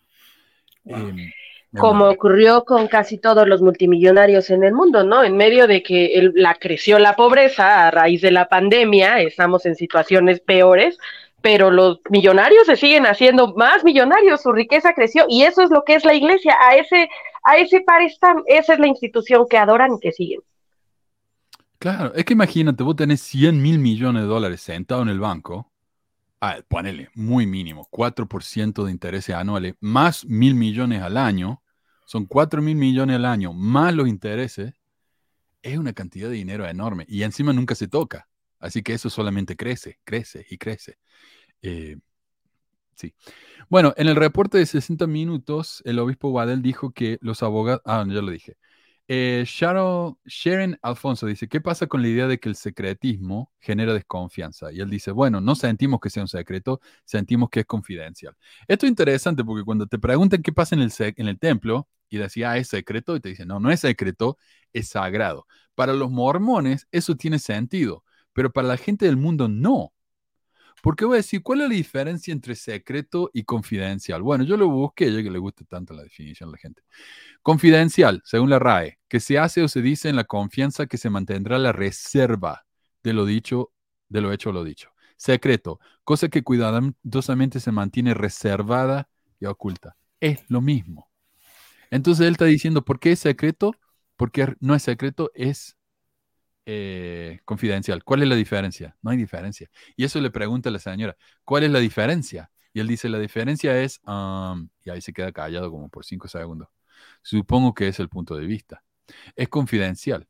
Para mantener el enfoque en cuál es nuestro propósito y cuál es la misión de la iglesia, en lugar de la iglesia tiene X cantidad de dinero, pero no está de acuerdo en que no sería un problema si hubiera, si, si hubiera más transparencia. Y él dice, no, porque entonces todos nos estarían diciendo lo que quieren que hagamos con el dinero. ¿Sabes qué, Waddell? Ya te estamos diciendo todo lo que queremos que haga con el dinero. Úsalo, ayuda, pero no están haciendo nada.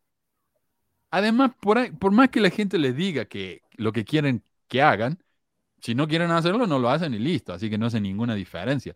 Esto es una explicación bastante pobre, me parece a mí. Eh, bueno, según el reporte del Widow's Mite, que significa la, limosna de la viuda, ¿no? La iglesia dio tres razones para ocultar sus inversiones. Uno, si los miembros saben, pueden dejar de donar. Este es el problema. Eh, ellos escondieron el dinero, lo ocultaron y eso se terminó en un problema autocumplido porque ahora los miembros saben y saben que la iglesia les mintió. Yo estoy escuchando un podcast toda la semana que se llama Esta Semana en Mormones, This Week in Mormons, y son todos mormonazos. Y ellos mismos dicen, mira, no, sí, son todas presidentas de socorro, te enseñan a hacer galletita gringa, que decís vos, y, y dicen, yo creo que la iglesia podría ser un poco más transparente. Y esos son miembros fieles, ¿ah?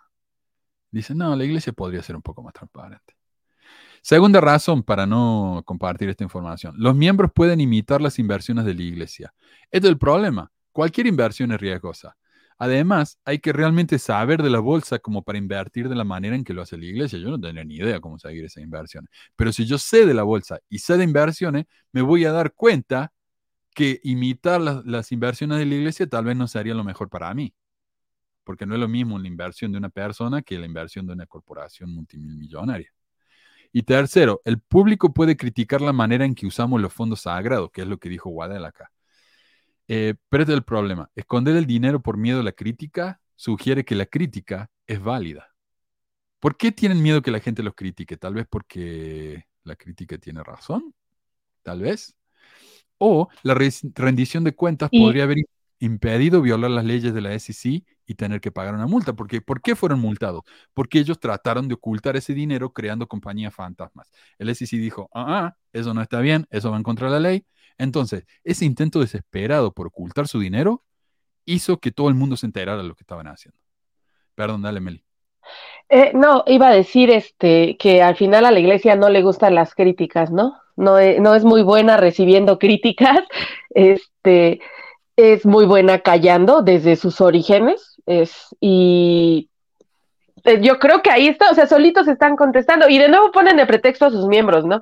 Ah, es que como los miembros no saben pensar y hacen literalmente, me estaba acordando del discurso de Monson de de, uno donde un niño lo, lo, se, lo estaba imitando y que movía las orejas y que el niño lo trataba y que la mamá le dijo que, este, que había que seguir al profeta, una cosa así medio rara, eh, me estaba acordando, pero a ese grado te, te enseñan, ¿no? Imita todo y entonces la iglesia dice, no, miren, como, como no les enseñamos a pensar, ellos van a hacer exactamente lo que hagamos. Este, y es cierto, no O sea, es cierto que alguien que conozca quizá diga, no, no me conviene, pero alguien que no conozca, eh, sí creo que haya miembros que pudieran intentarlo. Sí. Y también puedo mover las orejas. No sé si se ve. Eh, no, pero sí, sí, sí. Pero eh, no es lo mismo imitar a, una, a un líder, eh, hacen las cosas de diario, ponerle yo me acuerdo que en la misión eh, leí un discurso, no sé si fue de Kimball o Benson uno de eso, que cuando era chico agarró su Biblia, se fue al ático y empezó a leer y leyó la Biblia antes de ese año. Y yo lo quise imitar, empecé a leer la Biblia en la misión y el presidente de misión me dijo, mire, ese es para otra dispensación, tal vez mejor lea la doctrina y convenio. O sea, ni así se puede imitar los líderes.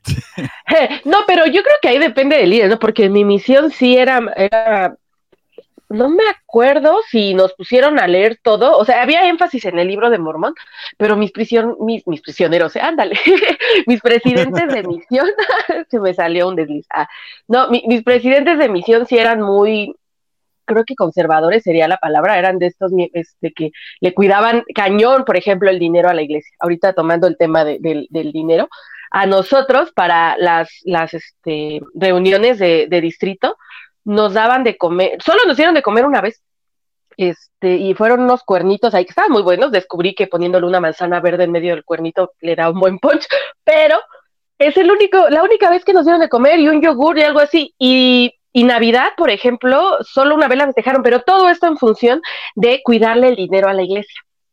Y entonces a esta iglesia que evidentemente no le falta, les está ocultando cosas y este, y bueno, Sí. Yo recuerdo, un profeta dijo de que eh, sobre los diezmos, de que la iglesia ya si tuviera como una estabilidad, dejaría de pedir diezmo. Exacto. No sé qué profeta dijo eso. Iba a llegar un momento en que los miembros ya no iban a tener que pagar diezmo. Eso creo que lo dijo Kimball. Exacto. No, Joseph Fielding Smith. Eh, sí. Yo no sé, me parece que la iglesia tiene suficiente dinero, pero nunca, van a tener suficiente. ¿Cuándo, van a decir que dejan pagar? Y lo peor de todo es que yo pensaría de nuevo, eh, eh, aquí en Latinoamérica la gente, o sea, ¿por qué, ¿por qué los, bueno, no solo Latinoamérica, África ahorita, ¿no? Que es donde está creciendo la iglesia y qué triste, a mí me da tristeza porque son las personas más necesitadas las que se acercan, o sea, a las que si la iglesia hiciera su chamba, les vendría muy bien, dirías, chingón, sí, mira, únete a una iglesia que a lo mejor te va a dar un lugar en las tardes para que estén tus hijos y hay clases. ¿Y qué crees? Les va a dar de comer. Hay un comedor y entonces, este, o sea, le va a servir a tu comunidad de algo, ¿no? Qué bonito y que vayan y que si te lo hacen cantándote sobre Cristo, pues chingón también. O sea, todo eso en, en idea está muy padre. El problema es que la iglesia no hace eso. O sea, no lo hace, no sirve como, como la, como función de cohesión en la comunidad, yo me pregunto para qué sirve. Si es para almacenar dinero de nuevo, es como la mierda, se pudre y no, el dinero acumulado no sirve para nada. Me acordé de él de Falabella cuando dijo que en Venezuela ya dejaran de ayudar. Sí. Eh, y ahí tenían que haber ayudado más todavía, pues. si hay mucho más pobres. Entonces, para que un líder diga, dejen de ayudar a, a, a las personas, es como, chuta, tenéis tanta plata en el banco que ni siquiera podéis usarlo para ayudar a gente para por lo menos, no sé, ayudarla y capaz que con esa dádiva puedan venir a la iglesia. Eh, estaba escuchando un podcast en donde daban un ejemplo. Aquí eh, quiero, tengo una duda, no, no conozco el capital de Amazon, pero para ahí va el ejemplo. ¿Cómo se llama el dueño de Amazon? Este Jeff Bezos. Bezos, ese güey. Este, eh, ponía el ejemplo porque estaban hablando de, millonarios y decían que para, si una persona hubiera empezado a trabajar el tiempo en el que Cristo nació, suponiendo que ese güey haya nacido, este, y, le pagaran dos mil dólares por día y no gastara ni un solo peso desde ese momento para acá, eh, todavía habría 30 eh, personas más ricas en Estados Unidos que esta, que esta persona. Este, la iglesia, su capital, la anda moviendo cerca de ese dinero. O sea, para que traten de dimensionar la cantidad de dinero que es. Y, y la pregunta es, ¿esa cantidad de dinero a quién está beneficiando? O sea, ¿por qué es ¿Por qué una iglesia debe de tener esa cantidad de dinero? ¿A quién beneficia que no sea creer, inflar su propio ego? O sea, que se supone que está en contra de todo lo que enseñan. Eso es, eso es mi punto. Eh, ayer me enteré y me da gusto y en los comentarios que he leído, hay personas, no, hay más personas que, están ahorita con un pie dentro y otro fuera, o con ciertas dudas que están escuchando eh, eh, cada vez más creo el programa, va por ahí el, público, creo, en parte, y me da gusto, pero es un cuestionamiento que les invitaría a hacerse si se lo están cuestionando. O sea, si están teniendo dudas sobre la iglesia, yo quiero o que Teoría Mormona venga y me diga para qué sirve a una iglesia tener esa cantidad de dinero y no me vaya a decir que es para una mamada que no sea para la gente, porque se supone que Cristo dio su vida para la gente, ¿no? O sea, ¿en qué momento? Estaba viendo que ni siquiera la empresa, la, la, empresa, la iglesia católica tiene la cantidad de dinero que tiene la iglesia. La, católica es la segunda más rica, pero solo tienen como un, un valor estimado de 30 mil millones. La iglesia tiene 170 mil. Sí, es que es obsceno la cantidad de dinero, de verdad. E, esa, si quieren hablar de, para quienes crean, eh, ahí les voy a dar, y no es para que vengan de evangélicos, ¿eh? porque tampoco creo en ellos, pero, pero si lo quieren ver así, la, la, iglesia mormona sí sería la grande y abominable en ese sentido, ¿no? Es, es abominable en el sentido de no este, tiene una cantidad de dinero que podría hacer tanto bien y no lo está haciendo y están dando pretextos y están tratando de ocultarlo. Eso. Es que uno no dice que usen el dinero completo, si usan un porcentaje, si es tanto dinero, uno no dice que usen todo para ayudar a todos, ya está bien. Ah, yo digo que si tienen tantita madre, aunque se usarían la mitad. Por eso no, un porcentaje. El 4%, como le dice el gobierno. No caerían, pobres tampoco. Conferencia de abril de 1907, página 6. Acá les mando el link en los comentarios todos, si lo quieren ver, página 6 y 7. Eh, presidente Joseph F. Smith dijo, quiero decirles, tal vez no seamos capaces de llegar ahí ahora, pero esperamos ver, a si lo puedo traducir porque sea más fácil. Ah, no me deja traducir. Pero esperamos ver un día cuando no tengamos que pedirles por un solo dólar de donación para ningún propósito, excepto lo que ustedes voluntariamente nos quieran dar de su propio acuerdo. Porque tendremos diezmos suficientes en, en el almacén del Señor para pagar todo lo que se necesita para el avance del reino de Dios. Esa es la verdadera política, el verdadero propósito del Señor en el management, en la administración de los asuntos de su iglesia. 1907, hace 116 eh, años, y tenemos una cantidad de dinero que nunca vamos a ser capaces de gastar y todavía seguimos pidiendo, digamos. Perdón, dale. La, única revelación que le aceptó un profeta mormón. y no lo cumplen, pues. O sea, hicieron una revelación y aún así no la cumplen, porque aún así esconden el dinero. No, no, no, no. Em, a ver que me, mandaron algo por WhatsApp, aunque no sé qué. No, no sé qué es esto, perdón. Voy a tener que aclarar. Me mandaron un recibo de agua de la iglesia, pero no entiendo qué se trata porque no sé en qué dinero está esto. Eh, ¿En qué moneda? Según el Widow's Might, lo que la iglesia hizo fue reorganizar. Oh, perdón. Eh, no compartí lo que dijo el elder Waddell, el obispo Waddell. El año pasado la iglesia dice que gastó más de mil millones de dólares en ayuda humanitaria, incluyendo la producción de alimentos, como ya mostramos en el PDFS. Eh, según Widows Might, lo que la iglesia hizo fue reorganizar algunas cuentas para que se vea como que donaron más. De los 2 millones donados el año pasado, de los mil millones, perdón, donados el año pasado, Widows Might calcula que 800 mil fueron a ayudar a los miembros de la iglesia. Pensemos, BYU, presupuestos de barrio, templos, y el resto, 200 millones, fueron a no miembros. Entonces, cuando Waddell dice en la entrevista, duplicaremos el trabajo humanitario una y otra vez, continuaremos construyendo templos que requieren esos recursos y el mantenimiento de esos templos, lo que Windows Mind anticipa es que van a duplicar esos 200 millones, no los mil millones. De todos modos, eh, él dice el trabajo humanitario, el trabajo humanitario, no el efectivo, no nada de eso, ¿no? El trabajo humanitario. ¿A qué se refiere? No está muy claro.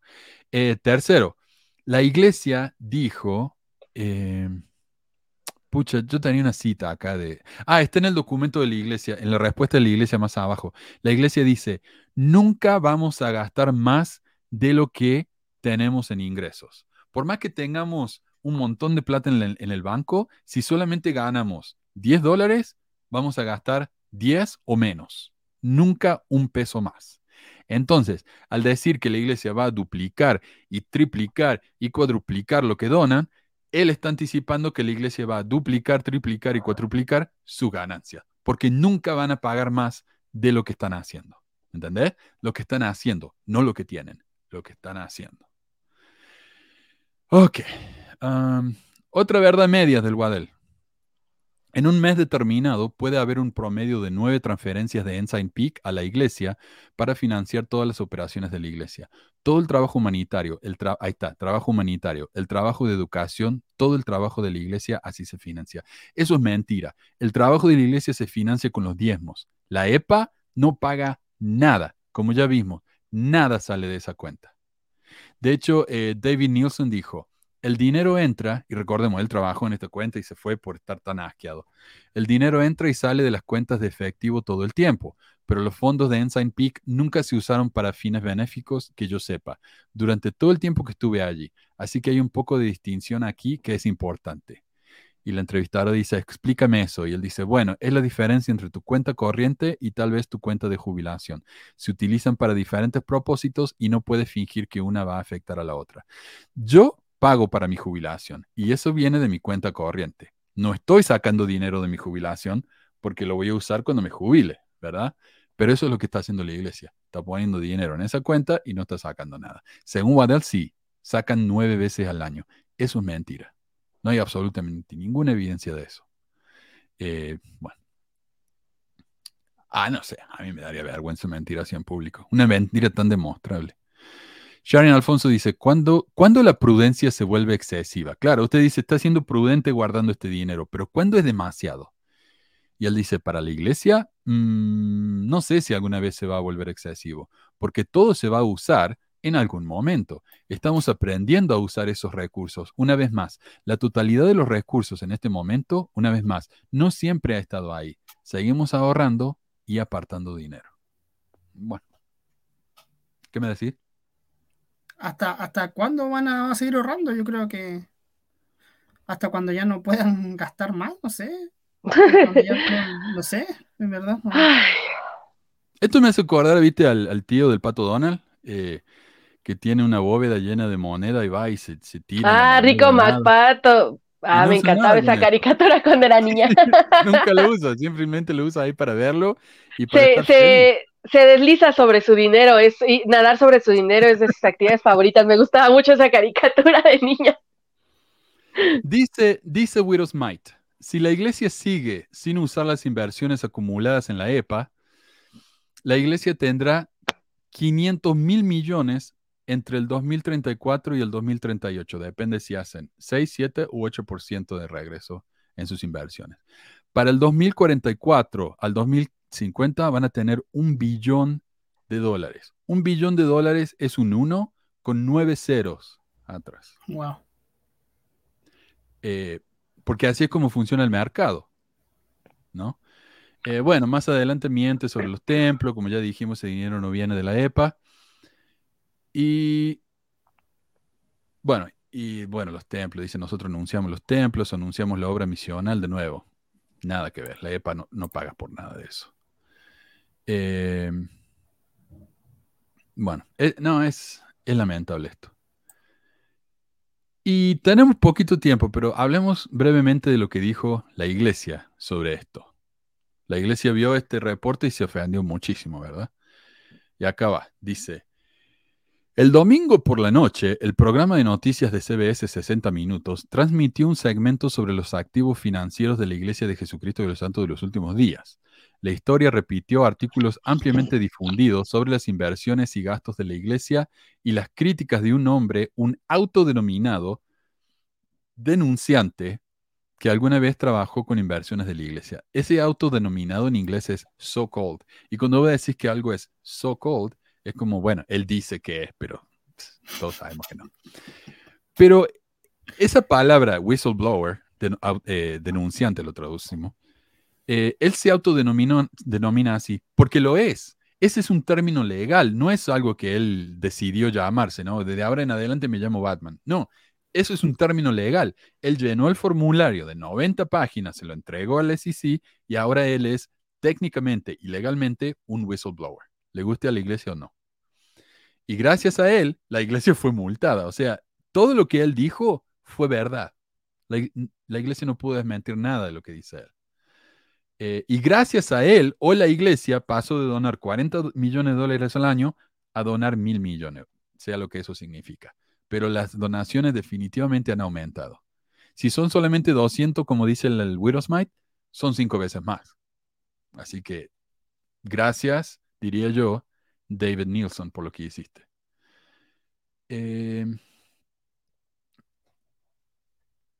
y, fíjate que David Nielsen renunció a su trabajo, según el, el anónimo este va a recibir el 30% algún día, ¿no? Cuando tal vez Papá Noel se lo va a traer un día.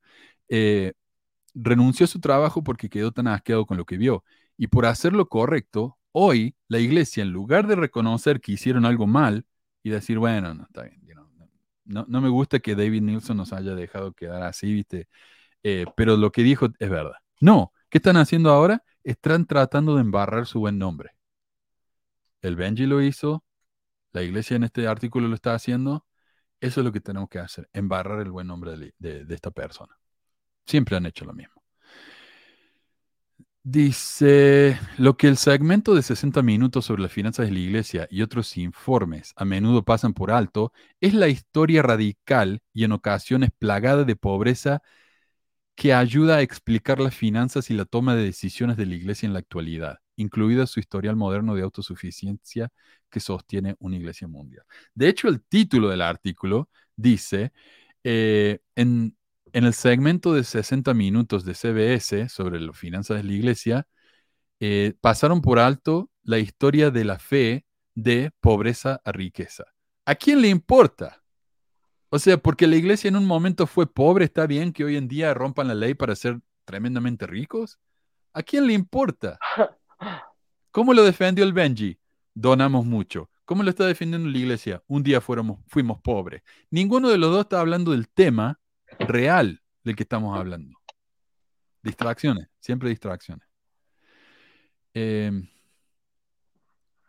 dice, hace 60 años, una crisis financiera envolvió a la iglesia y amenazó con convertirse en la peor en la historia de la fe, escribió un historiador. ¿Sabes qué historiador dijo eso? A ver, ¿pueden adivinar? Michael Quinn. Yo no sé si saben quién es Michael Quinn, pero Michael Quinn fue uno de los 6 de septiembre que fue excomulgado por la iglesia por hablar de verdades incómodas sobre la historia de la iglesia. Esto fue una de las víctimas de Packer, cuando Packer dijo hay verdades que, son, que no son necesarias y si ustedes van a hablar de verdades que no son innecesarias, tal vez van a perder su trabajo con la iglesia, le dijo los maestros de seminario. Michael Quinn fue excomulgado por eso. Hoy la iglesia está usando a Michael Quinn como referencia para defenderse. De hecho, lo citan siete veces en este artículo. Así que yo diría, de ahora en adelante, Michael Quinn es una fuente confiable según la iglesia. Así que gracias. Fabuloso. Sí, nos dieron, nos dieron la luz verde. Gracias. Próximo. No sé si tiene algún comentario sobre eso. No, no. Ay, perdón, mano. No, tengo nada. es, es, es que ya es como, es increíble el cinismo. Bueno, según Santiago, el Mormon Defender, a los 6 de septiembre lo- los, e- los excomulgaron por hablar mentiras de la iglesia y criticar. No, a, Ah, los 6 de caray. septiembre los comulgaron por decir cosas como esta. Eh, Por criticar, sí, pero por decir verdades. Es que vos sabés que a la iglesia no se la puede criticar por más que la crítica sea verdadera. Eso es lo que dijo Ox. Y realmente deberíamos hacer un clip y ponerlo acá, ¿no? Como el de Benji. Eh, porque es increíble. En 1962 la iglesia tenía un déficit de 32 millones. Hoy la iglesia tiene una cartera de acciones por valor de decenas de miles de millones de dólares. Entonces, hoy dice, 60 minutos dijo que algunos han estimado los activos totales de la iglesia en 150 mil millones, aunque no proporciona una fuente para esa cifra. La iglesia no publica cuánto dinero tiene para mantener el enfoque de su misión. Primero que nada, nunca desmienten que la iglesia no tenga 150 mil millones. Y ya que estamos hablando de dinero, gracias Javier, eh, lo tenemos por el super chat. Muchísimas, muchísimas gracias. O el super sticker, sí. Muchas gracias, maestro. Eh, es verdad, no prohíben una cifra, pero esas cifras y toda esa información está en el reporte que Nielsen le dio al SEC. Está, pero no lo mostraron en el programa. Entonces, de nuevo, verdad media. Y cuando dicen decenas de miles de millones de dólares, fácilmente puede ser 150 mil, porque no podemos hablar de cientos de, millo- de miles de millones de dólares hasta que sea 200 mil. Entonces, fácilmente puede ser 150 mil. Eh, no ha desmentido nada acá. Entonces, de nuevo, el lenguaje que usa la iglesia cuando no quiere compartir información y a la vez no quiere decir que la gente diga que están mintiendo, es muy sutil. Hay que, hay que mirarlo ¿no? con, con mucho cuidado. Es muy legalista, muy vago. Eh, en ningún momento dicen que Nielsen miente, solo que no ofrece fuentes. Pero el lector casual dice, ah, dijeron que miente. No, no dijo que miente. Simplemente dice, no ofreció fuentes. Muy sutil, ¿no? Pero como dijo Hinckley, esta información debería ser pública al menos para los miembros.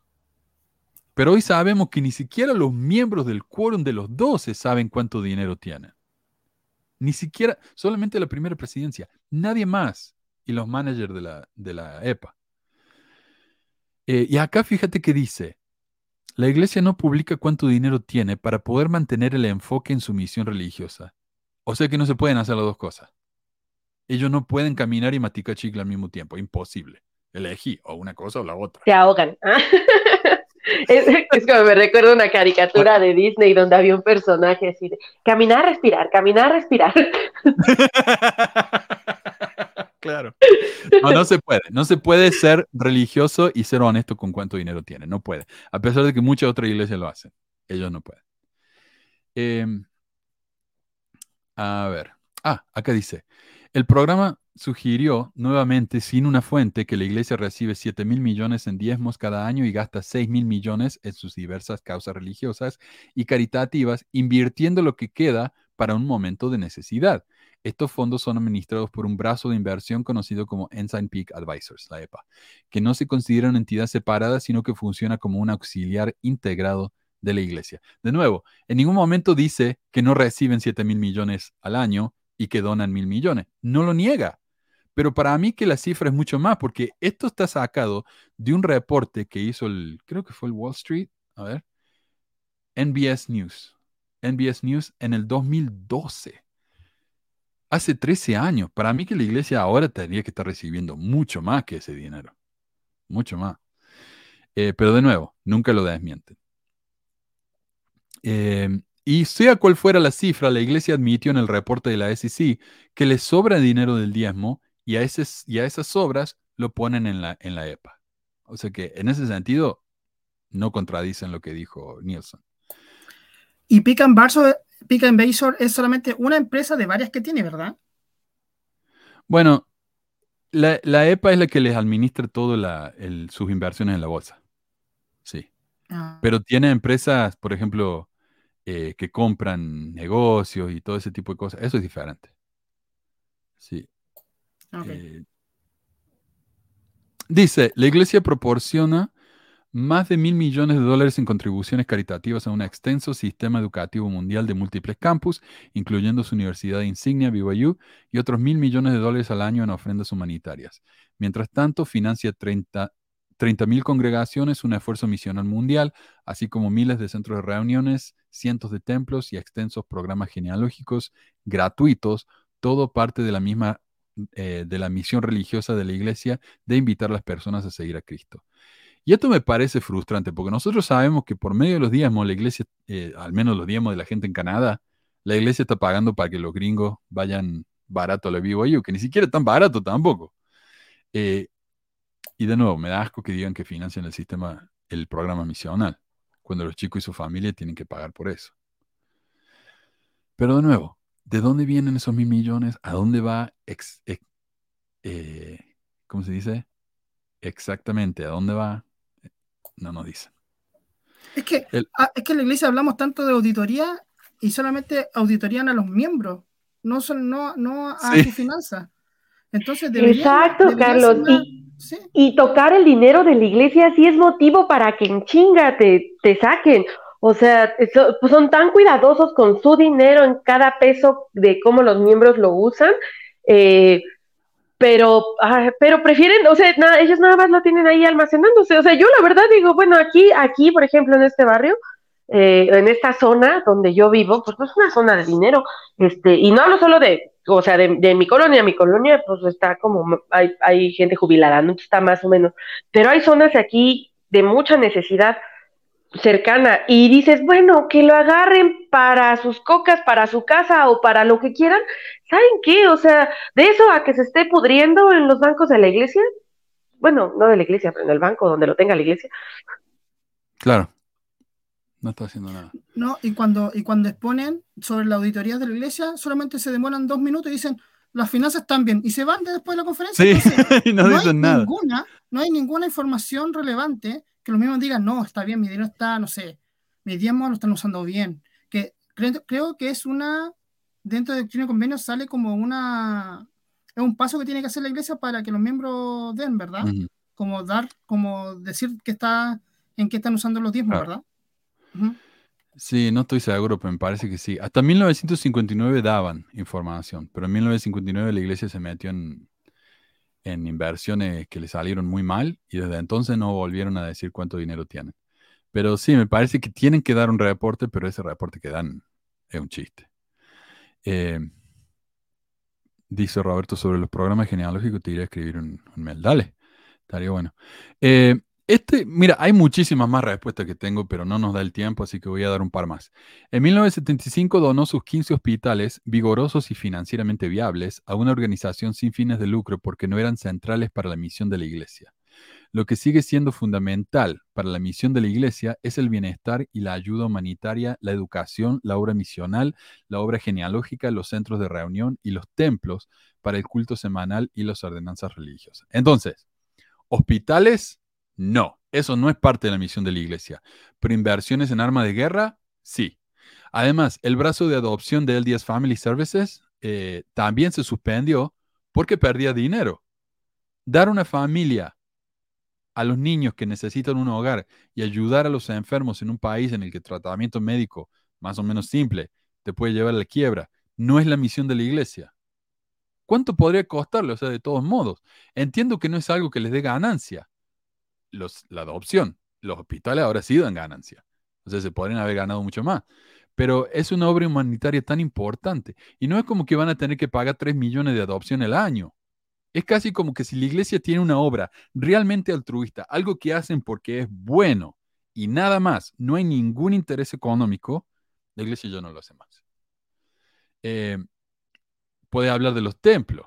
Los templos no ganan nada. ¿Cómo que no? Esos templos están sentados ahí cada vez son más caros. Esos terrenos están ganando, eh, se están subiendo en valor todos los años. La obra misional. Los chicos van a la misión, se pagan la misión, ¿para qué? Para traer más gente a la iglesia, para que sigan pagando diezmo. Todo tiene algún interés. La adopción no trae ningún interés y entonces lo dejaron de hacer. Em, yo creo que cuando vinieron el, el, hospital, después se empezaron a pegar pata en, el trasero porque dijeron, mira cómo la cagamos. Em, pero mira, hablando de los hospitales, yo me imagino a Jesús cuando la gente venía a pedirle que le restaurara la visión o eh, sanar a los niños, diciéndole, no, lo siento, esa no es mi misión principal. Ahora tengo que irme porque tengo que dar una clase de economía en la universidad que tengo que cuesta entre 3.000 y 6.500 dólares al mes, el semestre, porque esa sí es mi misión principal, la educación, ¿verdad? Eso, eso es lo, imagínense a Jesús hablando así, es lo que está diciendo la iglesia. Em, a ver, otra cosa que quería mencionar es... Ahí está, ¿ves? Primero, los gastos totales no excederán los ingresos previos, previstos, dijo el obispo, el obispo de la iglesia, Gerald Cauce, quien dirige los asuntos temporales de la iglesia bajo el liderazgo de la primera presidencia. El presupuesto para gastos operativos no aumentará año tras año a un ritmo más rápido que el crecimiento anticipado de las contribuciones. De nuevo, nunca van a gastar más de lo que ganan ese año en diezmos e intereses. Nunca. Eh, entonces, si van a duplicar la, la- la caridad, es porque planean duplicar sus ganancias. Eh, a ver. Acá está. A ver, Em, no, no entiendo eso muy bien. ¿Cómo si van a duplicar la caridad es porque van a duplicar su ganancia? Claro. Eh, si ellos reciben, ponele, eh, como dije, 10 dólares en diezmo, ¿verdad? Reciben 10 dólares en ganancia en diezmo. Entonces van a, van a gastar hasta 10 dólares, no más que eso. Es El yo próximo diría, año, van a gastar- es más, yo diría, van a gastar 5. Claro. porque así Bueno, en realidad gastan menos, sí. Es que, es que es- esa es la idea de ellos, es gastar menos para ahorrar más. Gastan 8 y ahorran 2. Ok. Ajá. El próximo año reciben 12. Entonces van a gastar un poquito más. Van a gastar 10 y van a ahorrar 2. El próximo año reciben Oh. 15. Bueno, pueden gastar 13 y van a guardar 2. Entonces Pero van a problema- empezar a dar más. Sí, pero, el no es- problema, Manu, que antes tú tenías a personas que hacían aseo en las capillas. Lo sacaron. ¿Por qué? No se sabe. Pero ese gasto ya estaba dentro del 10, del, de, entre comillas, los 10 dólares que reciben, ¿verdad? Como tú dijiste el ejemplo. Entonces, ¿por qué lo sacaron si no están gastando más de lo que reciben?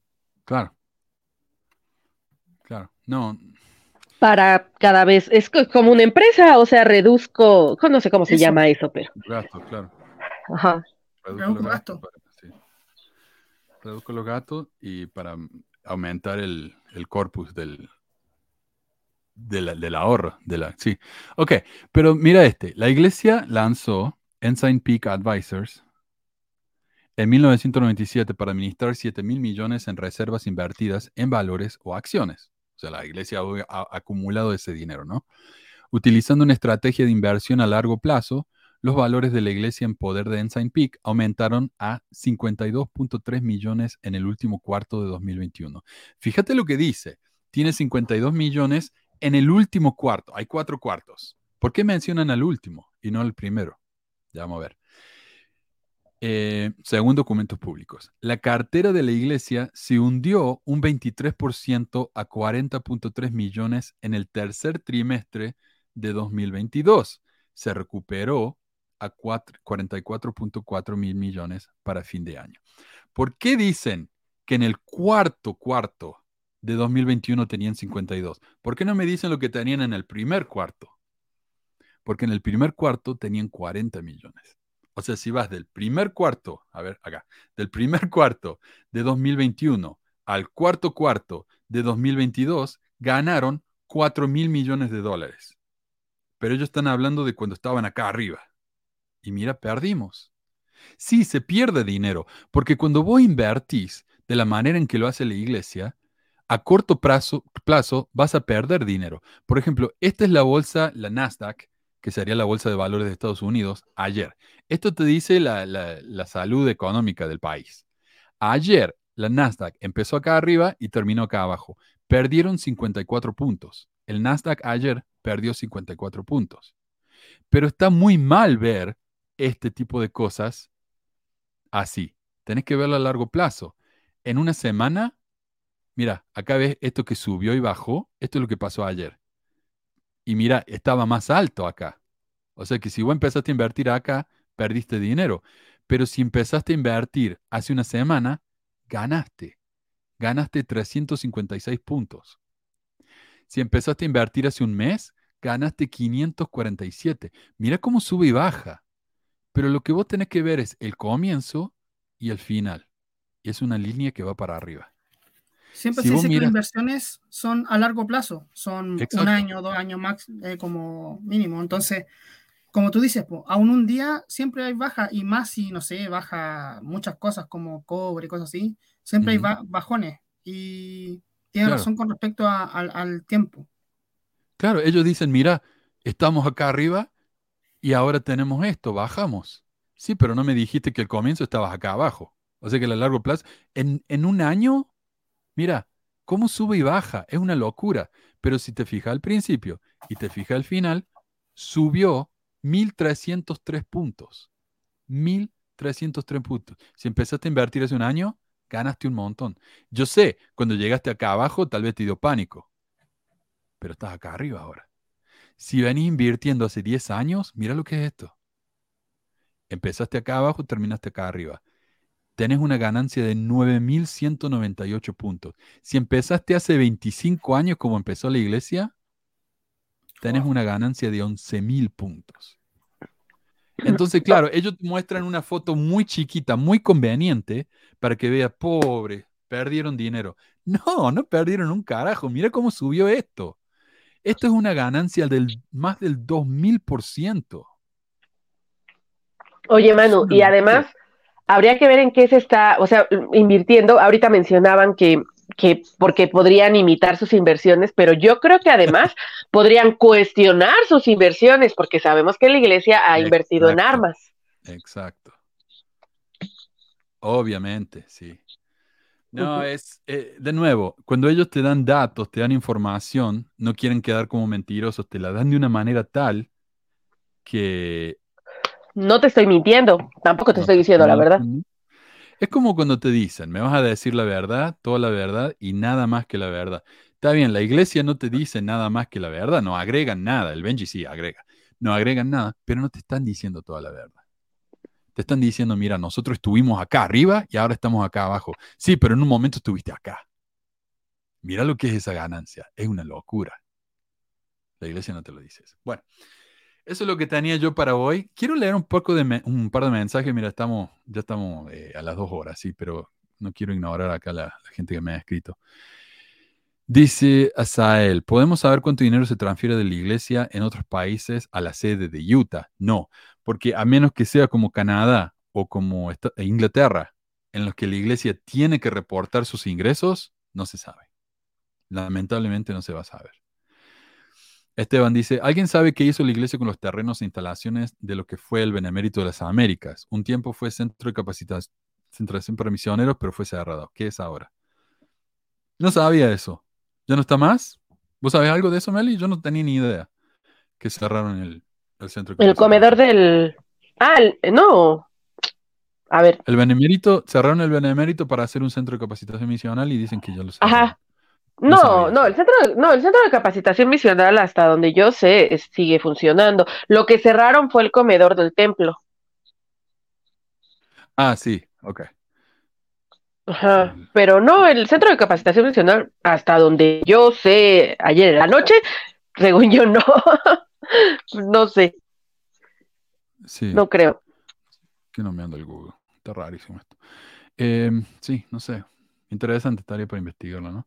Eh, dice Marco. A ver, de déjame entro a internet, debería haber algo, pero no creo, ya estarían en todos los grupos poniendo.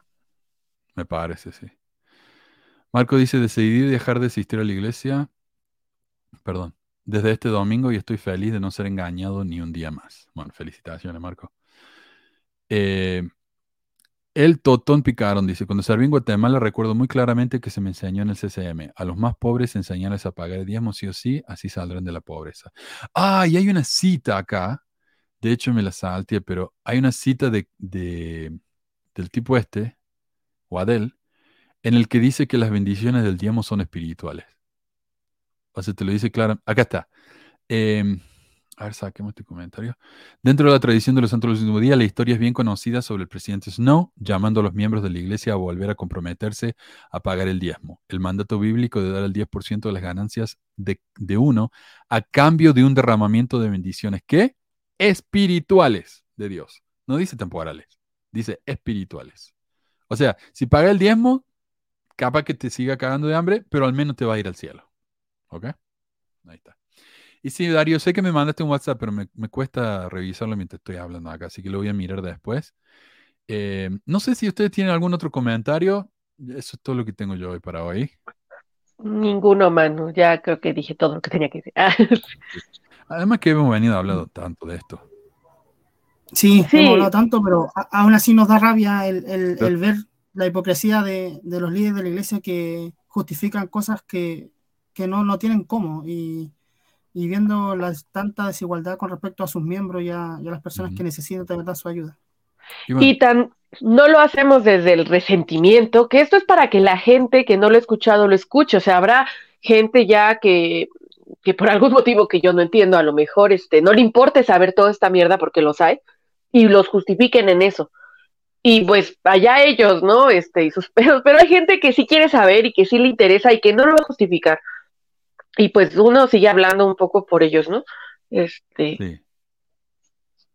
y ya en algún momento, o sea, yo ayer me dio gusto enterarme de, de esto porque sí, pues sí, o sea, qué bueno, qué bueno que la gente se siga yendo, o sea, y cada vez más y, y este, y pues, pues sí, porque es una institución que más allá de ayudarlos o beneficiarlos, eh, muchas veces solo les crea problemas este, existenciales eh, o a veces hasta económicos, ¿no? Y hay familias ahí necesitadas que, que dieron su diezmo, o bueno, muchos también, ah, hubo quien se benefició, o sea, sí hay eh, gente, por eso yo no veo malo que, que la gente de repente no sea tan honesta con la iglesia, yo no lo veo ahí tan blanco y negro, porque es como, mira, como si le robas a Walmart o algo así, o sea, no, Sí. no les duele, no les pesa, ni lo van a sentir, ellos lo cuidan como si fuera este sagrado porque es el Dios al que adoran, al dinero, pero, pero realmente la iglesia no le va a doler nada, a nadie le va a doler ese dinero, y si hay alguien que sí puede ser, tener un rato de felicidad por eso. Lo que Eh, más duele es que miembros defiendan lo indefendible. Que aunque vean, entiendan de que lo están defraudando a ellos mismos, que ellos mismos pagan de su propio dinero que tienen y pagan el diezmo, creyendo que servirá para algo bueno y al final solamente sirve para agra- agrandecer, no sé, el ego de la iglesia. Ujú. Ah, sí. Estoy viendo que cerraron un centro de capacitación en México, pero me parece que el, de- el del Bene sigue. Porque estoy buscando centros de capacitación en Es México y que me es- sale este nomás, el del Bene. Ajá, cerraron el que había en Aragón, o sea, para Ah. pasarlo al, para pasarlo a, al Es benemérito. Era muy grande, era muy grande. Sí, o sea, esa escuela, eso servía como escuela, porque como centro de capacitación jamás se va a llenar, jamás. Es nuevamente un terreno ahí nomás que ponen a los misioneros para hacer como que lo están ocupando, pero se desperdicia la mayor parte. Buena pregunta de Roxana. ¿Quién es la iglesia?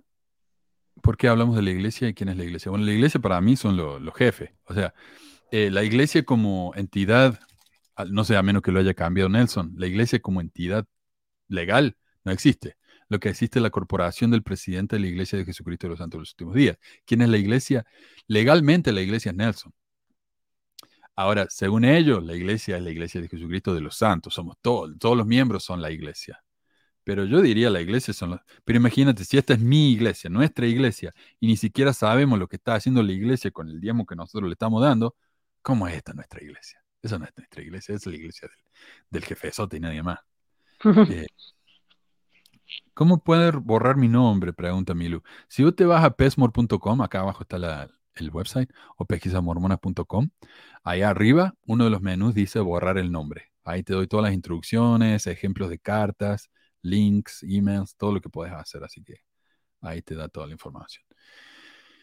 Eh, ¿Cómo decís vos, robarle al Walmart? Eh, estamos hablando sobre la, el, ¿cómo se llama el dinero que le dan los chicos para que estudien? Oh, Mm, ¿El Fondo para la Educación? el fondo perpetuo, eso.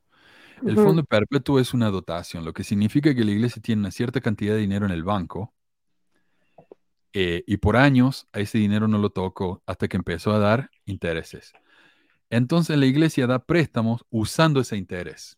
Y la iglesia, si vos te fijas en el, en el formulario del diezmo, no sé si todavía estará, pero estaba eh, Fondo Perpetuo para la Educación. Ahora me parece que simplemente dice diezmo, ofrenda de ayuno, otros. Pero antes estaba ahí. eh, para las educaciones. Eh, entonces lo que ellos hacen es toman de los intereses de, ese, de esa dotación y con los intereses dan ese préstamo. Los miembros necesitan devolverlo, lo que significa que la dotación sigue creciendo con los intereses de la gente que, devuelve su, de su préstamo y con las donaciones de la gente. Nadie sabe cuánto dinero hay en esa dotación, no se tiene ni idea. ¿Y cómo acosan a los miembros para que paguen? Eh? Ajá por teléfono, aquí por lo menos este, les llamaban. Ok. Eh, sí, la verdad que no sé. Pero yo diría, si ustedes han recibido ese, ese préstamo y están preocupados porque no les alcanza para pagarlo, no lo paguen, porque saben que la iglesia no va a perder nada. No pierden nada. Entonces, no se preocupen. Nadie lo va a seguir legalmente, le va a mm. exigir que no lo paguen. Tampoco si deben la misión. no, no, ya trabajaron suficiente gratis, ya, ya, ya está bien. Em, a ver, mira, acá tengo el, el recibo del diezmo, el nuevo. ¿Dónde lo tengo? A ver. Ahí va. ¿Qué es ahora? Diezmo, ofrenda de ayuno, fondo misional general. O sea que los miembros están pagando por el fondo misional. Sí, hay miembros que donan. Entonces, ¿de qué están hablando? Fondo Misional de Barrio, ayuda humanitaria, ofrendas generales. ¿Ves? Ayuda humanitaria, de nuevo. Entonces la iglesia no es que está pagando ayuda humanitaria con su diezmo. Hay un fondo específico para ayuda humanitaria. Ahí está. Y ofrendas generales, que eso incluye lo que antes era el libro de Mormón, eh, el Fondo Perpetuo para la Educación y todo eso, está aquí ahora. Aunque, de nuevo, aunque se hará todo esfuerzo razonable para usar los donativos como se indica, todo donativo pasa a ser propiedad de la Iglesia y se usará según se estime necesario para llevar a cabo la misión global de la Iglesia. Así que ustedes pueden poner acá el dinero, pero si ellos quieren lo van a gastar acá, o acá, o donde sea. Así que bueno, eso fue todo por hoy. De nuevo quiero darle gracias a los nuevos sacerdotes. Ana, que eh, ya está, subiendo en rasgo. La, yo diría que la Ana ya por lo menos es sacerdota de la AMAN. Eh, Ardegón, eh, Rick y a Javier, que Javier de nuevo ya es nuestro Señor y Salvador. Así que gracias a todos, gracias a todos los que han comentado, gracias Meli, gracias Carlos por su ayuda y bueno, nos vemos entonces la semana que viene. Saludos a todos. Adiós. chao. Ay. Ay.